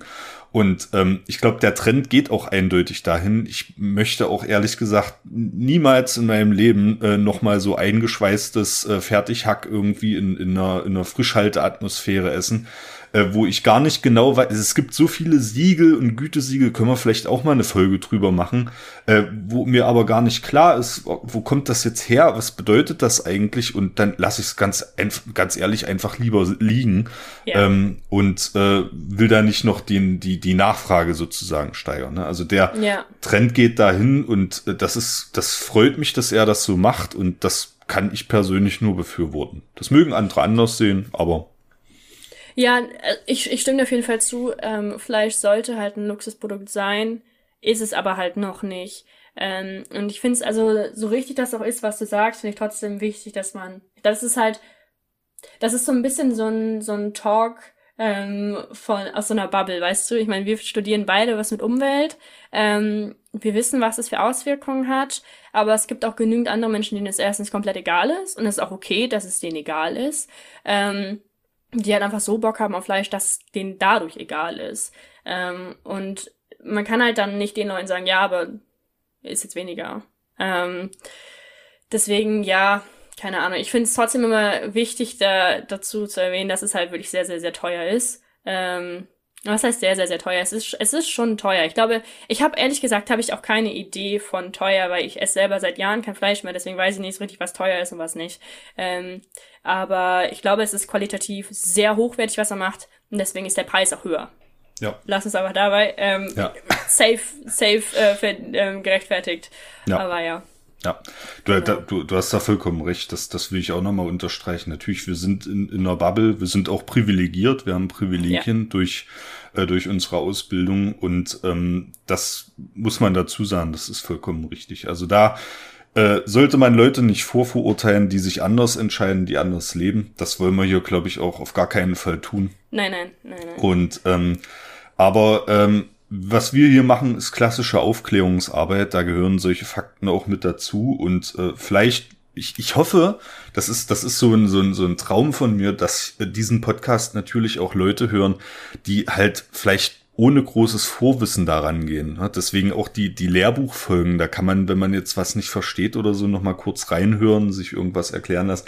Man sagt, mich interessiert das Thema grundsätzlich, ich habe vielleicht nicht die, die Bildung, ich bin in einem ganz anderen Beruf tätig und so. Hör einfach in den Podcast rein, dann gibt's vielleicht ein paar Denkanstöße, aber wir müssen, wir müssen auch immer sensibel sein mit unserer äh, Sprache und mit dem, was wir hier erzählen. Von daher ist das, ist das vollkommen gerechtfertigt. Ja, Benedikt Bösel, was, was will man dazu sagen? Toller Typ scheinbar. Wir hoffen, dass wir mal ein Interview mit ihm bekommen und dass wir das dann auch hier veröffentlichen können. Der kann uns sicherlich noch viel, viel mehr zur Praxis äh, dessen erzählen und vor allem, Ganz bestimmt wie es auch so ist in Brandenburg, äh, Maja, Brandenburg, das ist ja hier so unser Thema. Ich habe nämlich auch ein Thema rausgesucht, was sich in Brandenburg abspielt und gar nicht nee. weit, weit entfernt von. Das, man könnte ja meinen, das wäre ja abgesprochen, aber äh, ist es in dem Fall tatsächlich nicht. Nee, du hast, du hast mir am Anfang äh, erzählt, äh, worüber du sprechen möchtest, und ich bin dann äh, über ein Paper gestolpert, äh, wo ich sagte, Mensch, das passt ja gerade. Es ist äh, wenige Kilometer entfernt nur von Benedikt Bösel, ist ein Versuchsfeld. Und ähm, da erzähle ich mal was drüber. Erstmal, erstmal das Setting. Wir haben jetzt schon über ganz viele Probleme im landwirtschaftlichen Kontext gesprochen, die halt zum Beispiel auf Landwirtschaftsflächen in Brandenburg bestehen. Und über eins haben wir aber tatsächlich noch nicht gesprochen, so wirklich. Äh, das ist das Thema Erosion. Bodenerosion mhm. spielt wirklich eine ganz große Rolle auch auf landwirtschaftlichen Flächen in Brandenburg. Wer schon mal in Brandenburg war, äh, weiß das vielleicht. Das ist so eine Grundmoränenlandschaft. Das heißt, es ist sehr flaches Land. Die Böden sind sehr sandig, ja. Märkische Heide, märkischer Sand. Da gibt es also auch Liedtum dazu. Theodor Fontane hat in seinen Wanderungen durch die Mark Brandenburg über die Sandböden geschrieben. Das ist also. Nicht schlecht, Christoph. Klassiker. Ja, ich bin, ich bin ein riesen, riesen Theodor Fontane-Fan. Da können wir auch mal eine Folge drüber machen, was Theodor Fontane so zu den märkischen Böden ge ge gesagt und geschrieben hat. Ähm, un unglaublich. Aber zurück zu Brandenburg. Das ist wirklich Special Interest. ja, wir, wir, wir, müssen, wir müssen Brandenburg auch würdigen, äh, weil wir zu viel darüber sprechen. Vielleicht nennen wir die Folge einfach Geschichten aus Brandenburg oder so. Dann haben die Leute gleich. Äh, wir wollen ja auch die Brandenburgerinnen und Brandenburger hier ein bisschen reinholen und sie für unseren Podcast begeistern. Also Brandenburg hat aber große Probleme. Und das ist Bodenerosion und das Rechtsextremismus. Rechtsextremismus, ei. Jetzt, jetzt, jetzt müsste man einen, einen, einen Ton einspielen, jetzt wird wieder ein Fass aufgemacht, ja. Jetzt an der Stelle. Ja, auch Rechtsextremismus, aber wir bleiben mal bei den Landwirtschaftsflächen lieber. Ähm, Brandenburg hat ein Problem mit Erosion tatsächlich, mit Bodenerosion. Und ähm, was wir auch erleben ja im Kontext des Klimawandels, ich glaube, das ist was, ähm, was alltäglich für uns alle erfahrbar ist, sind Extremwetterereignisse. Also ich habe in den letzten Jahren, glaube ich, äh, so viele Hitzesommer, ich glaube, ein, ein, wichtiges Hitzejahr war 2018 auch äh, erlebt, äh, wo auch viel Vegetation kaputt gegangen ist. Wir sehen dass Monokultur, ich sage jetzt bewusst nicht Waldsterben, äh, derzeit im Harz, aber auch in Brandenburg, in Sachsen, überall, wo eben diese Fichten- und Kiefernmonokulturen äh, stehen, kommt es infolge von Wetterextremen dazu, dass sich Schädlinge stark vermehren und das führt wiederum dazu, dass dann diese Plantagen absterben.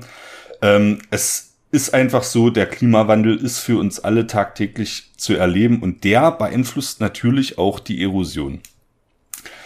Erosion von Landwirtschaftsflächen erfolgt vorwiegend durch Starkregenereignisse. Das ist ein, ein wichtiger Impact-Faktor. Ja. Ich habe mich gerade gemeldet für die HörerInnen. Ja. ähm, Christoph, was genau ist denn Erosion? Ja. Magst du es einmal kurz erklären als Konzept? Da ja, das ist, äh, das ist ganz gut. Äh, man kann vielleicht nach einem starken Sommerniederschlag kann man das äh, auch in freier Natur erleben. Wenn man mal so einen Feldweg entlang geht, dann wird man wirklich feststellen, dass an einigen Stellen das Oberbodenmaterial richtig abgetragen ist und dass es auch wiederum an anderen Stellen sich anlagert. Also es gibt ja da mhm. bei, bei Starkregenereignissen so richtige äh, oberirdische Ströme, die sich dann bilden und den Effekt, dass sich wirklich Oberbodenmaterial ein paar Meter verlagert oder so. Das ist, und wir sprechen eben von Erosion in den Bereichen, in denen Material abgetragen wird und wir sprechen von Deposition, Ablagerung, Sedimentierung, whatever äh, in Bereichen, wo sich eben dieses Material möglicherweise wieder anlagert. Und ja. auf, eine, auf eine Fläche betrachtet ist natürlich immer dieses Verhältnis interessant, wie groß ist denn da die Erosionswirkung und wie groß ist die Depositionswirkung, die Ablagerungswirkung. Und äh, genau das ist hier in diesem Landschaftsexperiment untersucht worden. Ich sag vielleicht mal äh, was kurz zu diesem Landschaftsexperiment. Das Experiment heißt Patch Crop. Ähm, das ist immer so eine Mode, dass, dass die Forschungsprojekte, die gestartet werden, immer so, so eingängige Namen bekommen. Also wir haben hier Patch. Patch ist in diesem Projekt klein geschrieben, mit kleinen Buchstaben und Crop groß geschrieben. Das deutet darauf hin, das sage ich jetzt mal für alle Hörenden, dass dieses, äh, dieses Teilwort Crop, dass das irgendein zusammengesetztes Wort ist und für irgendwas sehr Intelligentes steht.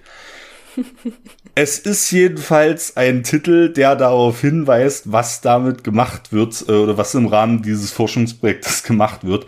Die haben eine Landwirtschaftsfläche von 70 Hektar und die werden in sogenannte Patches zerlegt. Das sind also kleine Flicken, kleine Teilflächen äh, mit einer äh, mit einer Kantenlänge von 72 mal 72 Metern ähm, kann man sich jetzt vorstellen, das sind also über 5100 Quadratmeter. Das ist, wenn man davor steht, äh, ist das im Vergleich zu so einem Riesenschlag, glaube ich, noch überschaubar. Aber es ist eine Fläche, wo es sich schon lohnt, mit Landwirtschaftsmaschinen darauf zu ackern, würde ich mal sagen. Also das mhm. ist äh, nicht, nicht, nicht sonderlich klein, nicht sonderlich groß. 72 mal 72 Meter.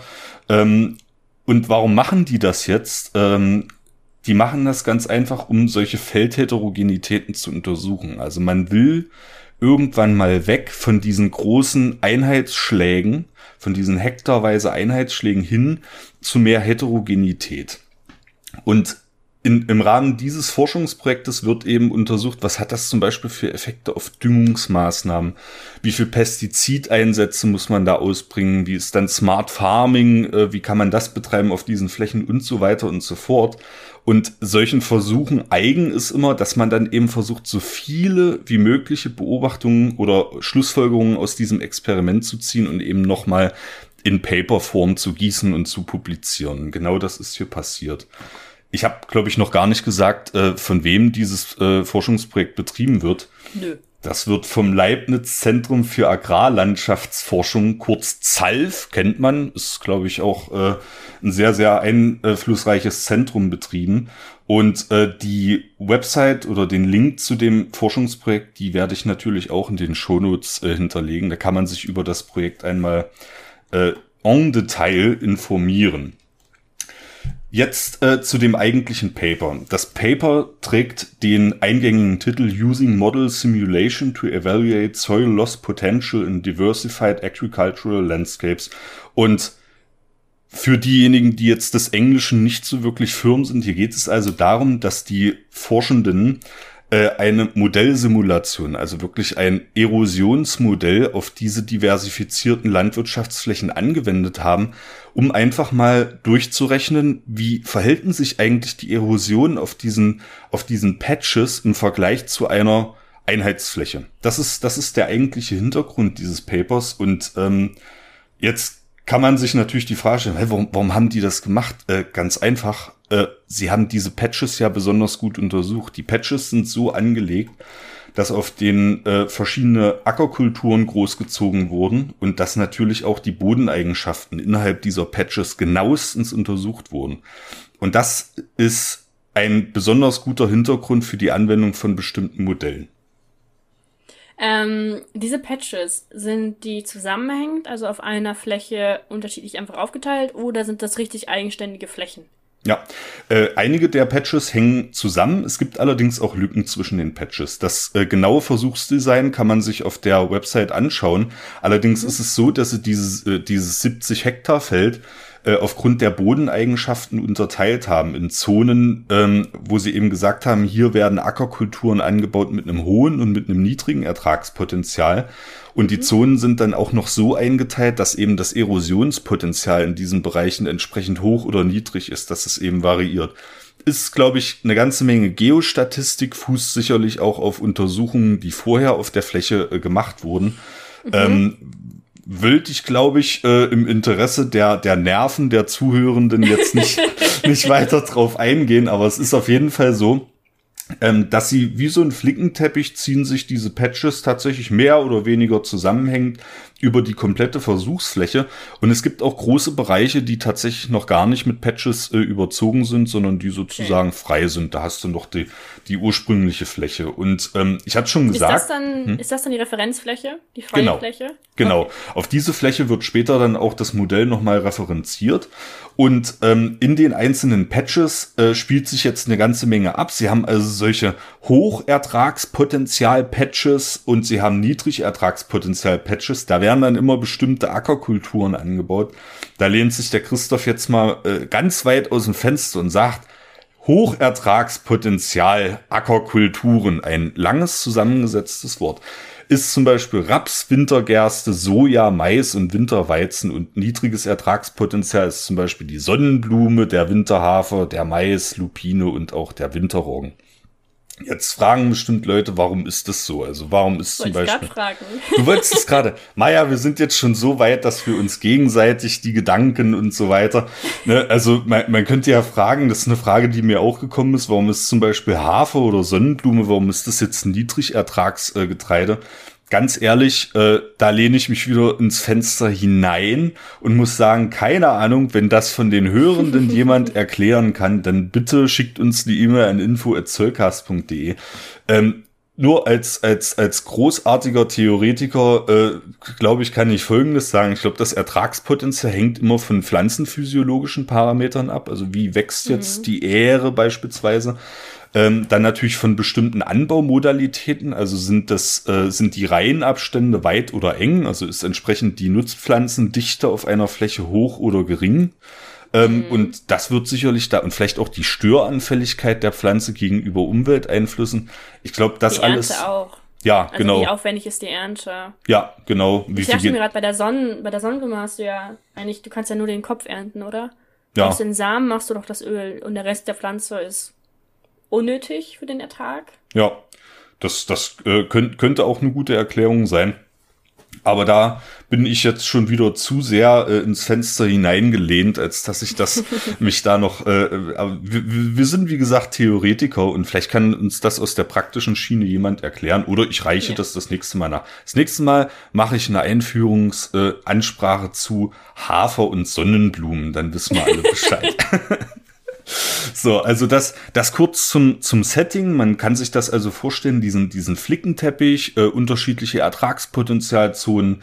Das ist eben auch wissenschaftlich begründet, alles geostatistisch. Ähm, Sie haben da auch eine Menge drauf untersucht. Jetzt ist es so, wenn wir zu den Erosionsmodellen kommen, ähm, sage ich dir mal ein, eine Software, die dort verwendet wurde, und das ist Erosion 3D, Maya. Hast du davon schon mal was gehört? Tatsächlich, ja. Ähm, ich habe das mal, eine Hausarbeit habe ich da mal drüber gelesen. Ich habe irgendwann mal vor Jahren, damals in Köln, ähm, eine Hausarbeit, theoretische Hausarbeit muss man dazu sagen, über Bodenabtrag oder Bodenerosion in Sachsen ähm, gesprochen. Und ja, und da ging es ein bisschen ähm, darum, wie man halt das verhindern kann. Und deswegen habe ich auch vorhin das mit der Mulchsaat oder Direktsaat ähm, erwähnt, weil das ja auch ähm, bodenschonend ist und deswegen nicht die Bodenstruktur kaputt macht, das heißt Bodenerosion nicht fördert. Ähm, an, doch, Bodenerosion nicht fördert, so rum. Also. Direktsaat, Mulchsaat, besser für die Bodenstruktur, weniger Erosion. Ja. Ähm, genau, deswegen ja, und da wurde das Modell sehr viel ähm, erwähnt. Es ist, glaube ich, ein sehr etabliertes Modell mittlerweile, richtig? Ganz, ganz, ganz richtig. Und äh, interessant, dass du über Bodenerosion in Sachsen geschrieben hast. Äh, diese, diese Software, deswegen habe ich das so gesagt, Erosion 3D. Ja. Ich, ich darf das, ich wohne ja in Leipzig. Ähm, ähm, das ist tatsächlich eine sächsische Software. Die ist also irgendwann in den 90er Jahren, 1994, 1996 oder so in Sachsen entwickelt worden und ähm, ist international hat die sich etabliert. Also die ist im Rahmen zahlreicher Studien evaluiert worden und äh, offenkundig für gut befunden. Also das ist so eine Standardsoftware, mit der man gut äh, die Bodenerosion und auch die Deposition von Bodenmaterial modellieren kann. Der Exportschlager in Sachsen. Der, Ex, der sächsische Exportschlager, tatsächlich. Und das ist auch, man erkennt auch, dass die Software in den 90er Jahren äh, äh, programmiert wurde, weil da eben dieses 3D noch hinten dran hängt. Das war ja. damals so, ich bin ja auch ein Kind der 90er und gefühlt jedes Computerspiel damals und jede Software, die rauskam, hatte halt diesen, diesen Anhang 3D noch mit hinten dran. Das ist wirklich ein Qualitätsmerkmal dieser, dieser Zeit. Heute macht man das irgendwie, glaube ich, mit HD oder was, was wäre heute so der Suffix, den man da hinten. Ne, ja, HD ähm, oder 4K ist ja auch so eine Sache. Ähm, das damals war es jedenfalls 3D und daran sieht man also, es kommt aus Sachsen, beschäftigt sich mit Bodenerosion. Es hat aus den 90ern auch noch dieses 3D-Anhängsel. Ähm, wie funktioniert jetzt diese Software? Das ist äh, eine Software, die sich physikalisch, also anhand physikalischer Parameter und Zusammenhänge speist. Das heißt, man untersucht letztlich ähm, anhand physikalischer Formeln, physikalischer Gesetzmäßigkeiten die Wechselwirkung bestimmter Parameter innerhalb dieser Software. Ähm, solche physikalischen Modelle haben einige Vor- und einige Nachteile. Diese Software hat den, den großen Vorteil, dass sie generalisierbar ist. Also die, mhm. die, die modellierten ähm, Erosions- bzw. Depositionserscheinungen kann man gut auf andere Flächen übertragen. Warum? Weil man hat ja diese Eingabeparameter. Die sind sehr, sehr vielfältig. Das sind viele, viele Parameter. Nur mal zum, ähm, zum, zum Vergleich. Ähm, für diese Erosionsmodellierung hier wurde die Höhenlage, Bodenbedeckung, Lagerungsdichte, Äh, Soil Organic Carbon, also der organische Bodenkohlenstoff, die Korngrößenverteilung, die Oberflächenrauigkeit, die Bodenfeuchtigkeit und die Erosionsresistenz des Bodens, alles eingespeist. Und da haben wir auch gleich einen Nachteil dieser Software. Du musst, wenn du das auf deine Fläche anwenden musst, musst du wirklich viel, viel Informationen über die Fläche haben. Und ähm, das ist einfach was, was bei großen Schlägen zum Beispiel selten gegeben ist. In diesem Forschungsprojekt ist schön. Ja. Die hatten eben diese Patches, die konnten es gut untersuchen. Ähm, man kann dieses Modell generalisieren, aber wenn man das tut, braucht man für die Fläche, die man dabei betrachten will, auch wirklich sehr, sehr detaillierte Informationen. Ein wichtiger weiterer Input-Parameter, den ich bisher noch äh, verschwiegen habe, ähm, sind natürlich diese Extremwetterereignisse. Für diese Modellierung, die hier verwendet wurde, sind es halt äh, die Niederschlagsintensitäten. Mhm. Und jetzt fragt man sich natürlich, okay, Niederschlagsintensität, wie wird denn das gemacht? Äh, der Freund Statistik hilft hier natürlich dabei, weil Meteorologen ähm, natürlich solche äh, Events kennzeichnen können, einfach aus der statistischen Verteilung solcher Niederschläge. Man kennt das vom Hochwasser. Gerade in Sachsen ähm, gab es diese Jahrhundert-Hochwässer, wo dann zwei ja. kurz hintereinander, eins war glaube ich 2003, das andere 2010 oder so, so ungefähr war die Verteilung. Da haben die Leute gesagt, oh, das kann ja gar nicht sein, dass hier zwei Jahrhundert-Hochwasser hintereinander kommen. ist eben Statistik. Dann kommt vielleicht ganz lange keins mehr, aber es ist tatsächlich nah beieinander. Statistik ähm, und Klimawandel. Ja, Statistik. eingeworfen. Ja, das ist äh, äh, eine ganz wichtige Sache. Und auch die Unterscheidung natürlich äh, zwischen Wetter und Klima, das ist eben eine statistische Unterscheidung, vor allem eine zeitliche statistische Auflösung. Das ist was, was Leute sehr, sehr oft verwechseln. Hier tatsächlich also ein Klimaparameter, nämlich äh, wird, wird die Niederschlagsintensität hier in 550 und 100 Year Events gekennzeichnet. Das ist genau das, ne? Also ein mhm. 100 Jahre Niederschlag, so ein starkes Niederschlagsereignis, wie es nur einmal alle 100 Jahre statistisch vorkommt. Und das sind genau diese äh, Niederschlagsinput-Parameter, die hier noch mit untersucht wurden. Jetzt haben sie Jetzt muss man, wenn man, wenn man sowas modelliert, natürlich ähm, von verschiedenen Szenarien ausgehen. Also einmal ist ein Referenzszenario natürlich unbedingt notwendig. Wenn ich gucken will, was diese Patches äh, machen, wie die sich also förderlich auswirken entgegen der Bodenerosion, brauche ich ein Referenzszenario. Kannst du dir vorstellen, was die für ein Referenzszenario mal ausgesucht haben? Ähm, das Referenzszenario, das wird doch wahrscheinlich irgendwie so das ähm, ist es aber alltägliches Wetter in Deutschland? Also das so als Standard? Oder meinst du stark Niederschlag, Referenzszenario? Ja, auf jeden Fall. Stark Niederschlag. Dann, ja, dann so ein Sommergewitter. Das ist doch irgendwie das, das Schlimmste, was es so auf einem Fleck Erde gibt in Deutschland. Ganz genau. Das ist ähm, äh, Sommerniederschläge und vor allem auch die Flächenbearbeitung ist so gewesen in, in dieser Modellierung, dass sie diese, diese Fläche als homogen angenommen haben, diese 70 Hektar, diesen großen Schlag eben, und gesagt haben, es ist die Fläche dahingehend homogen, dass sie gerade frisch abgeerntet wurde und auch gerade frisch gepflügt wurde. Da ist der Boden also in einem mhm. Zustand, zusammen mit so einem Starkregen-Event, wo er wirklich im höchsten Maße erosionsanfällig ist und wo es wirklich richtig reinhaut. Sie nennen das auch Worst-Case-Szenario. Ne? Das ist, das ja. kann man einmal machen, um sozusagen diese Unterschiede der Bodenbedeckung besonders deutlich zu machen. Also die haben mir wirklich ein Worst-Case-Szenario reingekloppt. Ähm, schlimmer geht's nimmer.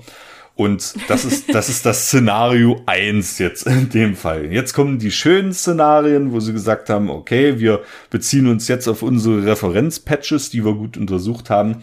Und da haben sie zwei Zeiträume ausgewählt. Das eine ist im Mai, das andere ist im August. Kannst du dir mhm. vorstellen, warum ausgerechnet jetzt, also korrekterweise Ende April, Anfang Mai ist das eine Szenario, das andere Szenario ist Anfang August. Kannst du dir vorstellen, warum gerade diese Zeiträume interessant sind? Ja, also ich habe ja mal Geografie studiert im Bachelor. Ähm, deswegen sollte ich sowas wissen. Nee, August äh, meine, stimmt meine, meine Sommergewitter. Ganz bestimmt. Mhm. Ähm, ja, und im Frühling, was ist im Frühling? Im Frühling hat man Dauerregen. Im April regnet es immer. Der April, mhm. der macht, was er will. Ja. Ähm, ja. Das ist, da, da, das ist ein, ein, ein schlagkräftiges Argument, äh, tatsächlich. Ähm, es kommt noch dazu, dass eben Ende April bis Anfang Mai äh, die Wintergetreidesorten gerade abgeerntet sind und dass dadurch eben die, die Bodenbedeckung durch die Pflanzendecke nicht so gewährleistet ist. Und analog dazu, Anfang August wird eben die erste Ladung Sommergetreide abgeerntet und dann hast du eben auch eine geringe Bodenbedeckung. Ne? Wir müssen, das, ja, das, alles gut, Maya, du, du, du hast ja nicht Unrecht, aber genau deswegen, deswegen fragen wir danach, ähm, weil hier kommen ja zwei Faktoren zusammen das muss man, glaube ich, beim Thema äh, Erosion immer sagen. Das eine ist eben der Wasserimpakt und das andere ist eben die Resistenz des Bodens. Und die Resistenz des Bodens eben genau Korngrößenverteilung, Bodenfeuchtigkeit, äh, organischer Kohlenstoff. Du hast vorhin von Mesoporen gesprochen. Das spielt alles eine Rolle. Aber eben auch ein wichtiger Parameter ist die Bodenbedeckung. Und da haben sie eben auf ihren Patches diese zwei Szenarien modelliert, eben Anfang Mai und Anfang August, um eben diese unterschiedlichen Bodenbedeckungen einmal zu kennzeichnen. Und ja. sie haben ja zeitgleich auf manchen Patches Wintergetreide und auf manchen Sommergetreide angepflanzt, also auf die komplette Fläche betrachtet, ist immer irgendwas bewachsen gerade, ist ah, also noch okay. eine gute Bedeckung und manche Patches sind schon abgeerntet. Das ist so ungefähr das Setting, was, was dabei eine Rolle gespielt hat. Und wenn ich da einmal kurz einhaken darf, ähm, wir, wir erwähnen die ganze Zeit die Bodenbedeckung. Da muss man sich halt vorstellen, wenn halt richtig Regen auf die Fläche prasselt, dann ist natürlich der Boden viel mehr geschützt, wenn der bedeckt ist, also wenn es Cover Crops gibt, ähm, als wenn er unbedeckt ist. Wenn er, da gibt es einen Splash-Effekt, so heißt es, wenn das oben die, ähm, die Partikel im Boden eigentlich aufgerissen werden. Ähm, dadurch können die Tonpartikel und die Humuspartikel, ähm, Ton hat eigentlich fast die, gleich, fast die gleichen, ich sage jetzt definitiv nicht die gleichen, aber ähnliche Eigenschaften wie Humus. Das heißt, es kann auch Kationen, also auch Nährstoffe an sich binden. Ähm, und diese Partikel sind so klein, dass sie halt durch diesen Splash-Effekt, wenn sie aufgebrochen werden, ähm, her herabsinken. Also sie werden dann abgelagert in tiefere Schichten. Und das ist halt für die Fruchtbarkeit des Bodens sehr schlecht. Deswegen da ist es immer super wichtig, dass man ähm, Erosion hat. Äh, ja.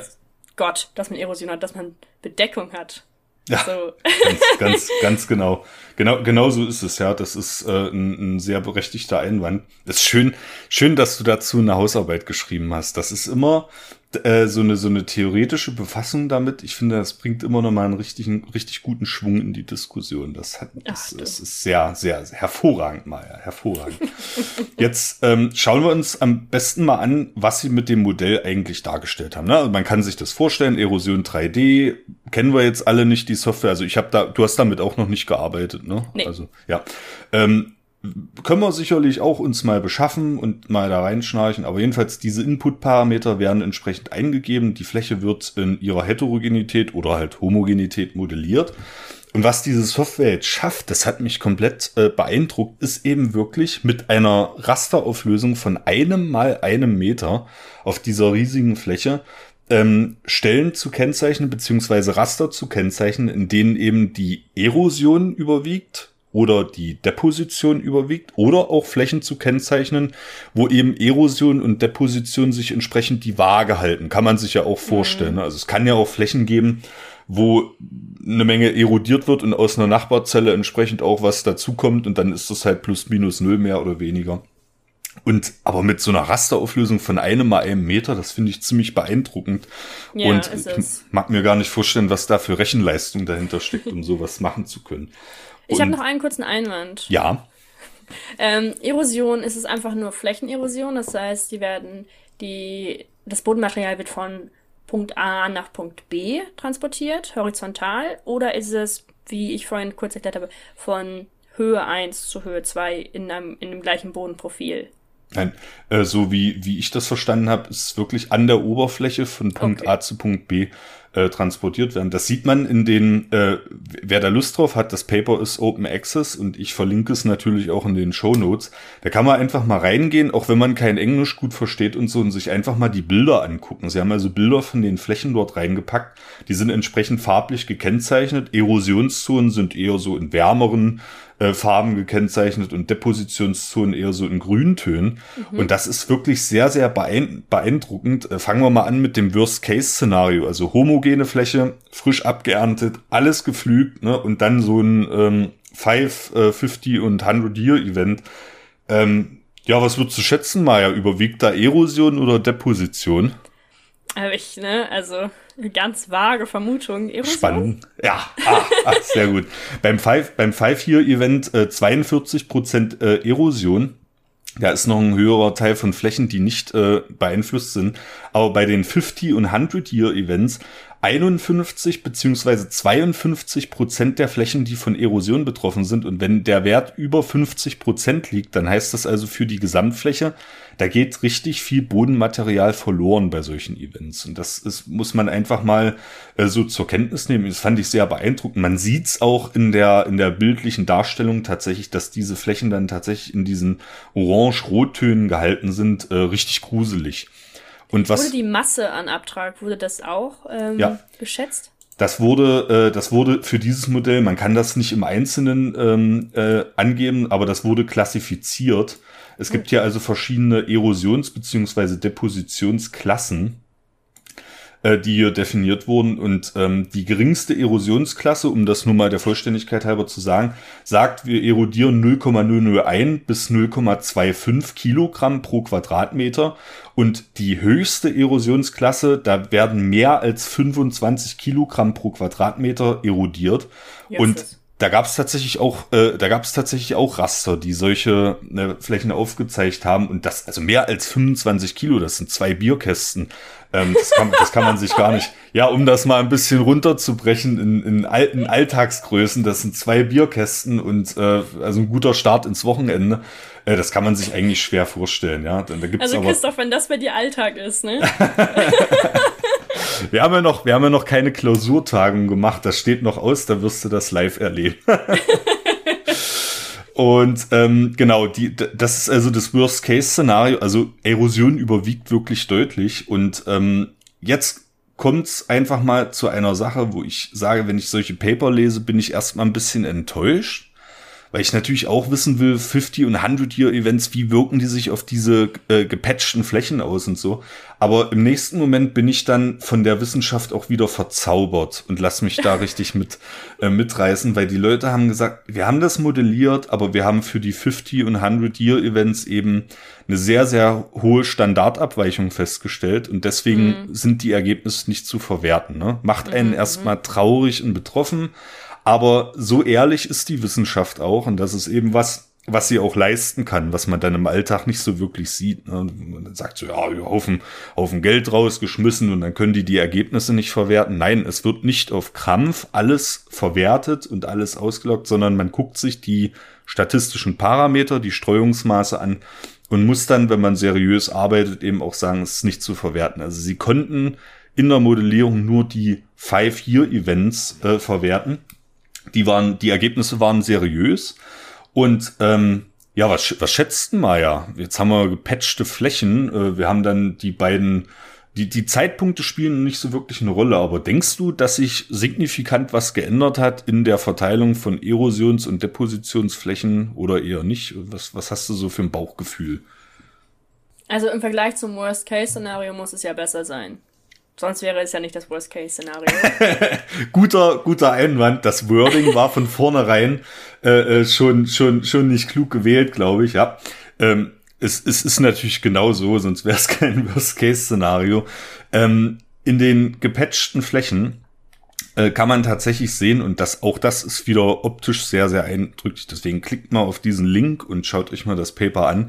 Ähm, sie haben tatsächlich sehr, sehr, sehr, sehr viel mehr Flächen, die überhaupt nicht be be beeinflusst sind, weder von Erosion noch von Deposition. Also gerade für das S2-Szenario, das war also das äh, Starkregen-Szenario 5-Year-Event Anfang Mai, ähm, sieht man, dass da ist ein Großteil der Fläche einfach nur grau und grau heißt, da überwiegt weder Erosion noch Deposition.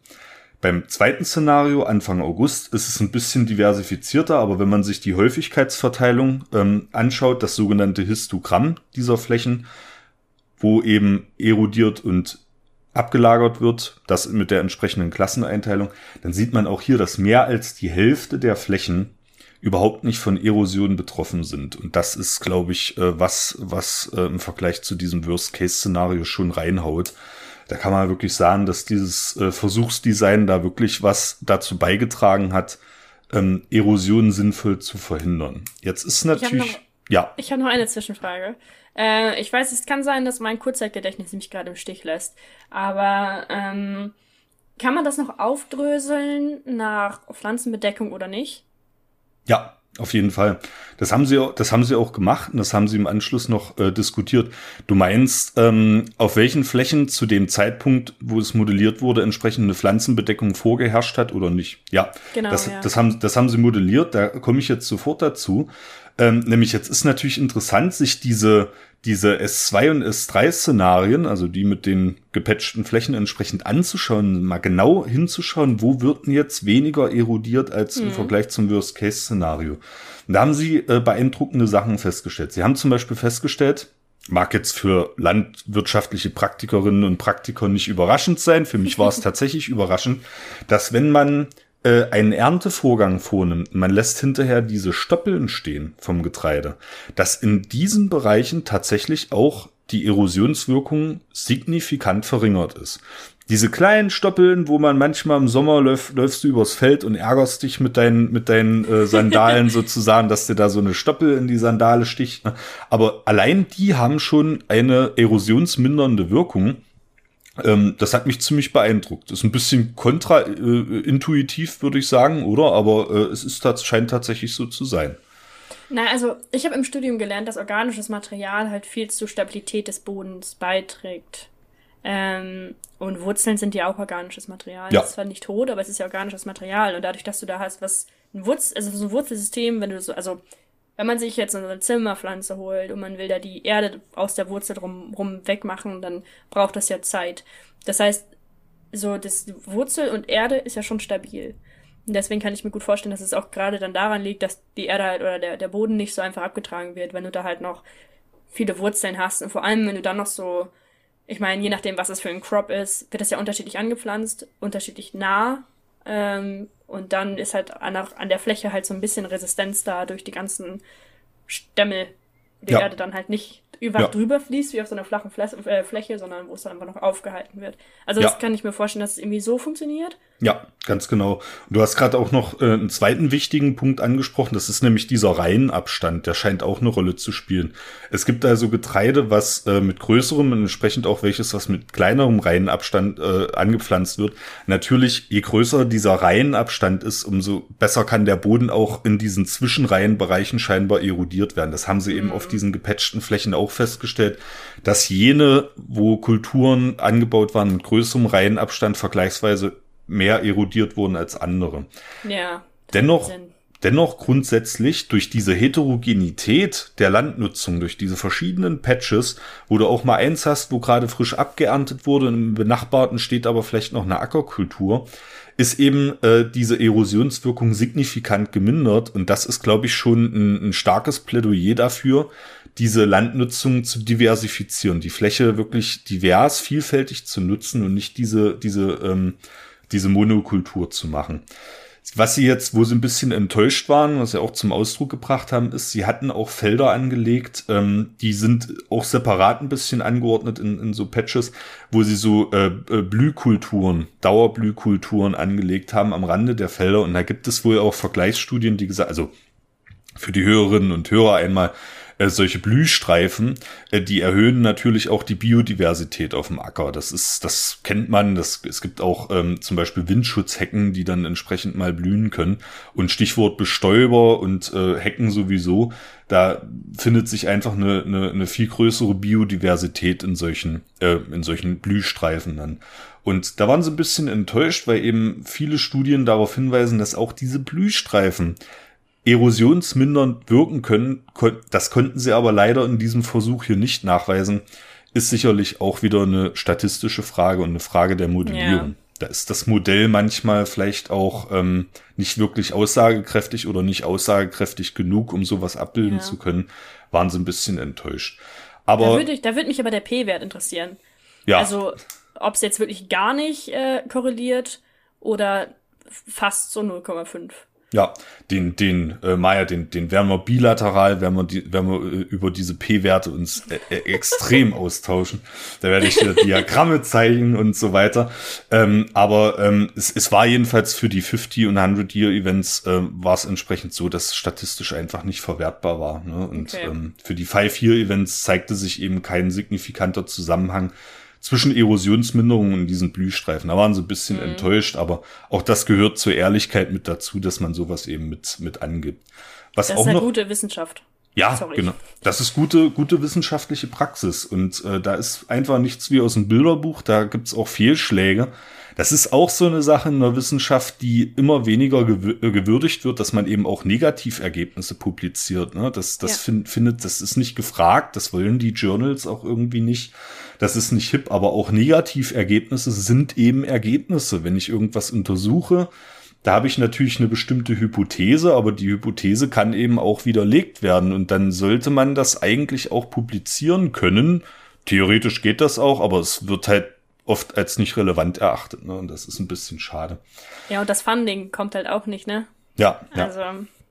Genau so ist es. Äh, das ist bis, deswegen finde ich es schön, dass, dass äh, dieses Negativergebnis hier in diesem Paper auch Einzug gefunden hat. Das ist mhm. ein Aspekt, äh, auch wieder, wo man erst ein bisschen enttäuscht ist und dann freut man sich aber, dass die Wissenschaft so ehrlich ist und das mit publiziert hat. Und ähm, ein, ein, eine wichtige weitere Erkenntnis, äh, und dann komme ich auch zum Schluss, ähm, dieses Papers ist, man muss sich den Erosionsprozess ja zweierlei vorstellen. Das eine sind äh, diese Droplet Impacts sozusagen, also diese Regentropfen kann man sich ja vorstellen, die auf der Bodenoberfläche auftreffen und wo dann Material sozusagen nach außen gesprengt wird. Ne? Das ist, fliegt dann sozusagen durch die Luft. Nach einem Starkregenereignis, wenn man so auf dem Bauernhof oder im Forsthaus groß geworden ist, sieht man das auch tatsächlich an der Hauswand manchmal, dass da so richtig ja. dran gespritzt ist, äh, das Oberbodenmaterial. Und ähm, in diesem Erosionsmodell lässt sich aber gut nachvollziehen die zweite Möglichkeit, nämlich tatsächlich dieser Oberflächenabfluss. Also da bilden sich oberflächliche Abflussrinnen und die sind im Erosion 3D-Modell ähm, so modelliert worden, das sieht tatsächlich so aus, als wenn da Flüsse äh, so, so richtig meandrierend über diese Fläche äh, fließen. Und das sind aber tatsächlich natürlich keine Flüsse, sondern das ist einfach dieser Oberflächenabfluss. Man sagt landläufig, glaube ich, äh, Wasser sucht sich seinen Weg. Ja. Und das ist, glaube ich, das, äh, was damit gemeint ist. Ne? Also am Rande dieser dieser Fließrinnen, dieser Fließwege, die modelliert wurden, da ist natürlich der Bodenabtrag enorm. Und da konnten sie auch feststellen, dass in den Patches die eben genau an solchen Fließrinnen liegen, sich die Bodenerosion signifikant verringert hat. Entweder durch Stoppeln oder aber durch lebendige Kulturen. Bodenbedeckung ist da scheinbar wirklich ein wichtiger Faktor und ähm, ja, das soweit äh, zu diesem Paper. Natürlich ähm, adressieren sie auch weiteren Forschungsbedarf und sie adressieren natürlich auch, dass dieses Modell immer wieder überprüft und äh, evaluiert werden muss. Aber ich finde die Ergebnisse schon mal so, wie sie sind, ziemlich cool und hat mich auch wirklich sehr beeindruckt, der ich keine Ahnung von dieser Modellage habe. Ich glaube, bei, bei Modellen muss man auch immer dazu sagen, dass Modelle halt nie perfekt sind. Also ich hatte jetzt ähm, ein Seminar bei einem Prof, der super viel mit Modellen macht und halt irgendwie so Paleo-Zeug auch. Ähm, und das, er hat halt immer gesagt, so, Modelle sind nicht perfekt. Es gibt immer irgendwas, was ihr an diesem Modell kritisieren müsst. So, er hat das in der Klausur erwartet, dass wir irgendwas finden. Ähm, und ich glaube, das ist ganz wichtig, dass man das doch im Kopf behält. Egal wie toll das Modell ist, irgendwas schafft es nicht.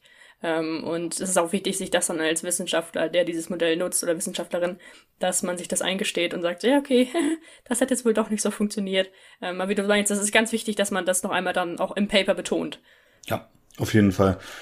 Deswegen ist es ja auch gut, dass es solche Paper gibt. Da kann ich eben reingucken, da kann ich äh, als Lesender mich auch informieren, was haben die jetzt für Parameter gewählt, wie sind da die Standardabweichungen, die P-Werte und kann das eben auch selbst nochmal modellieren im Zweifel.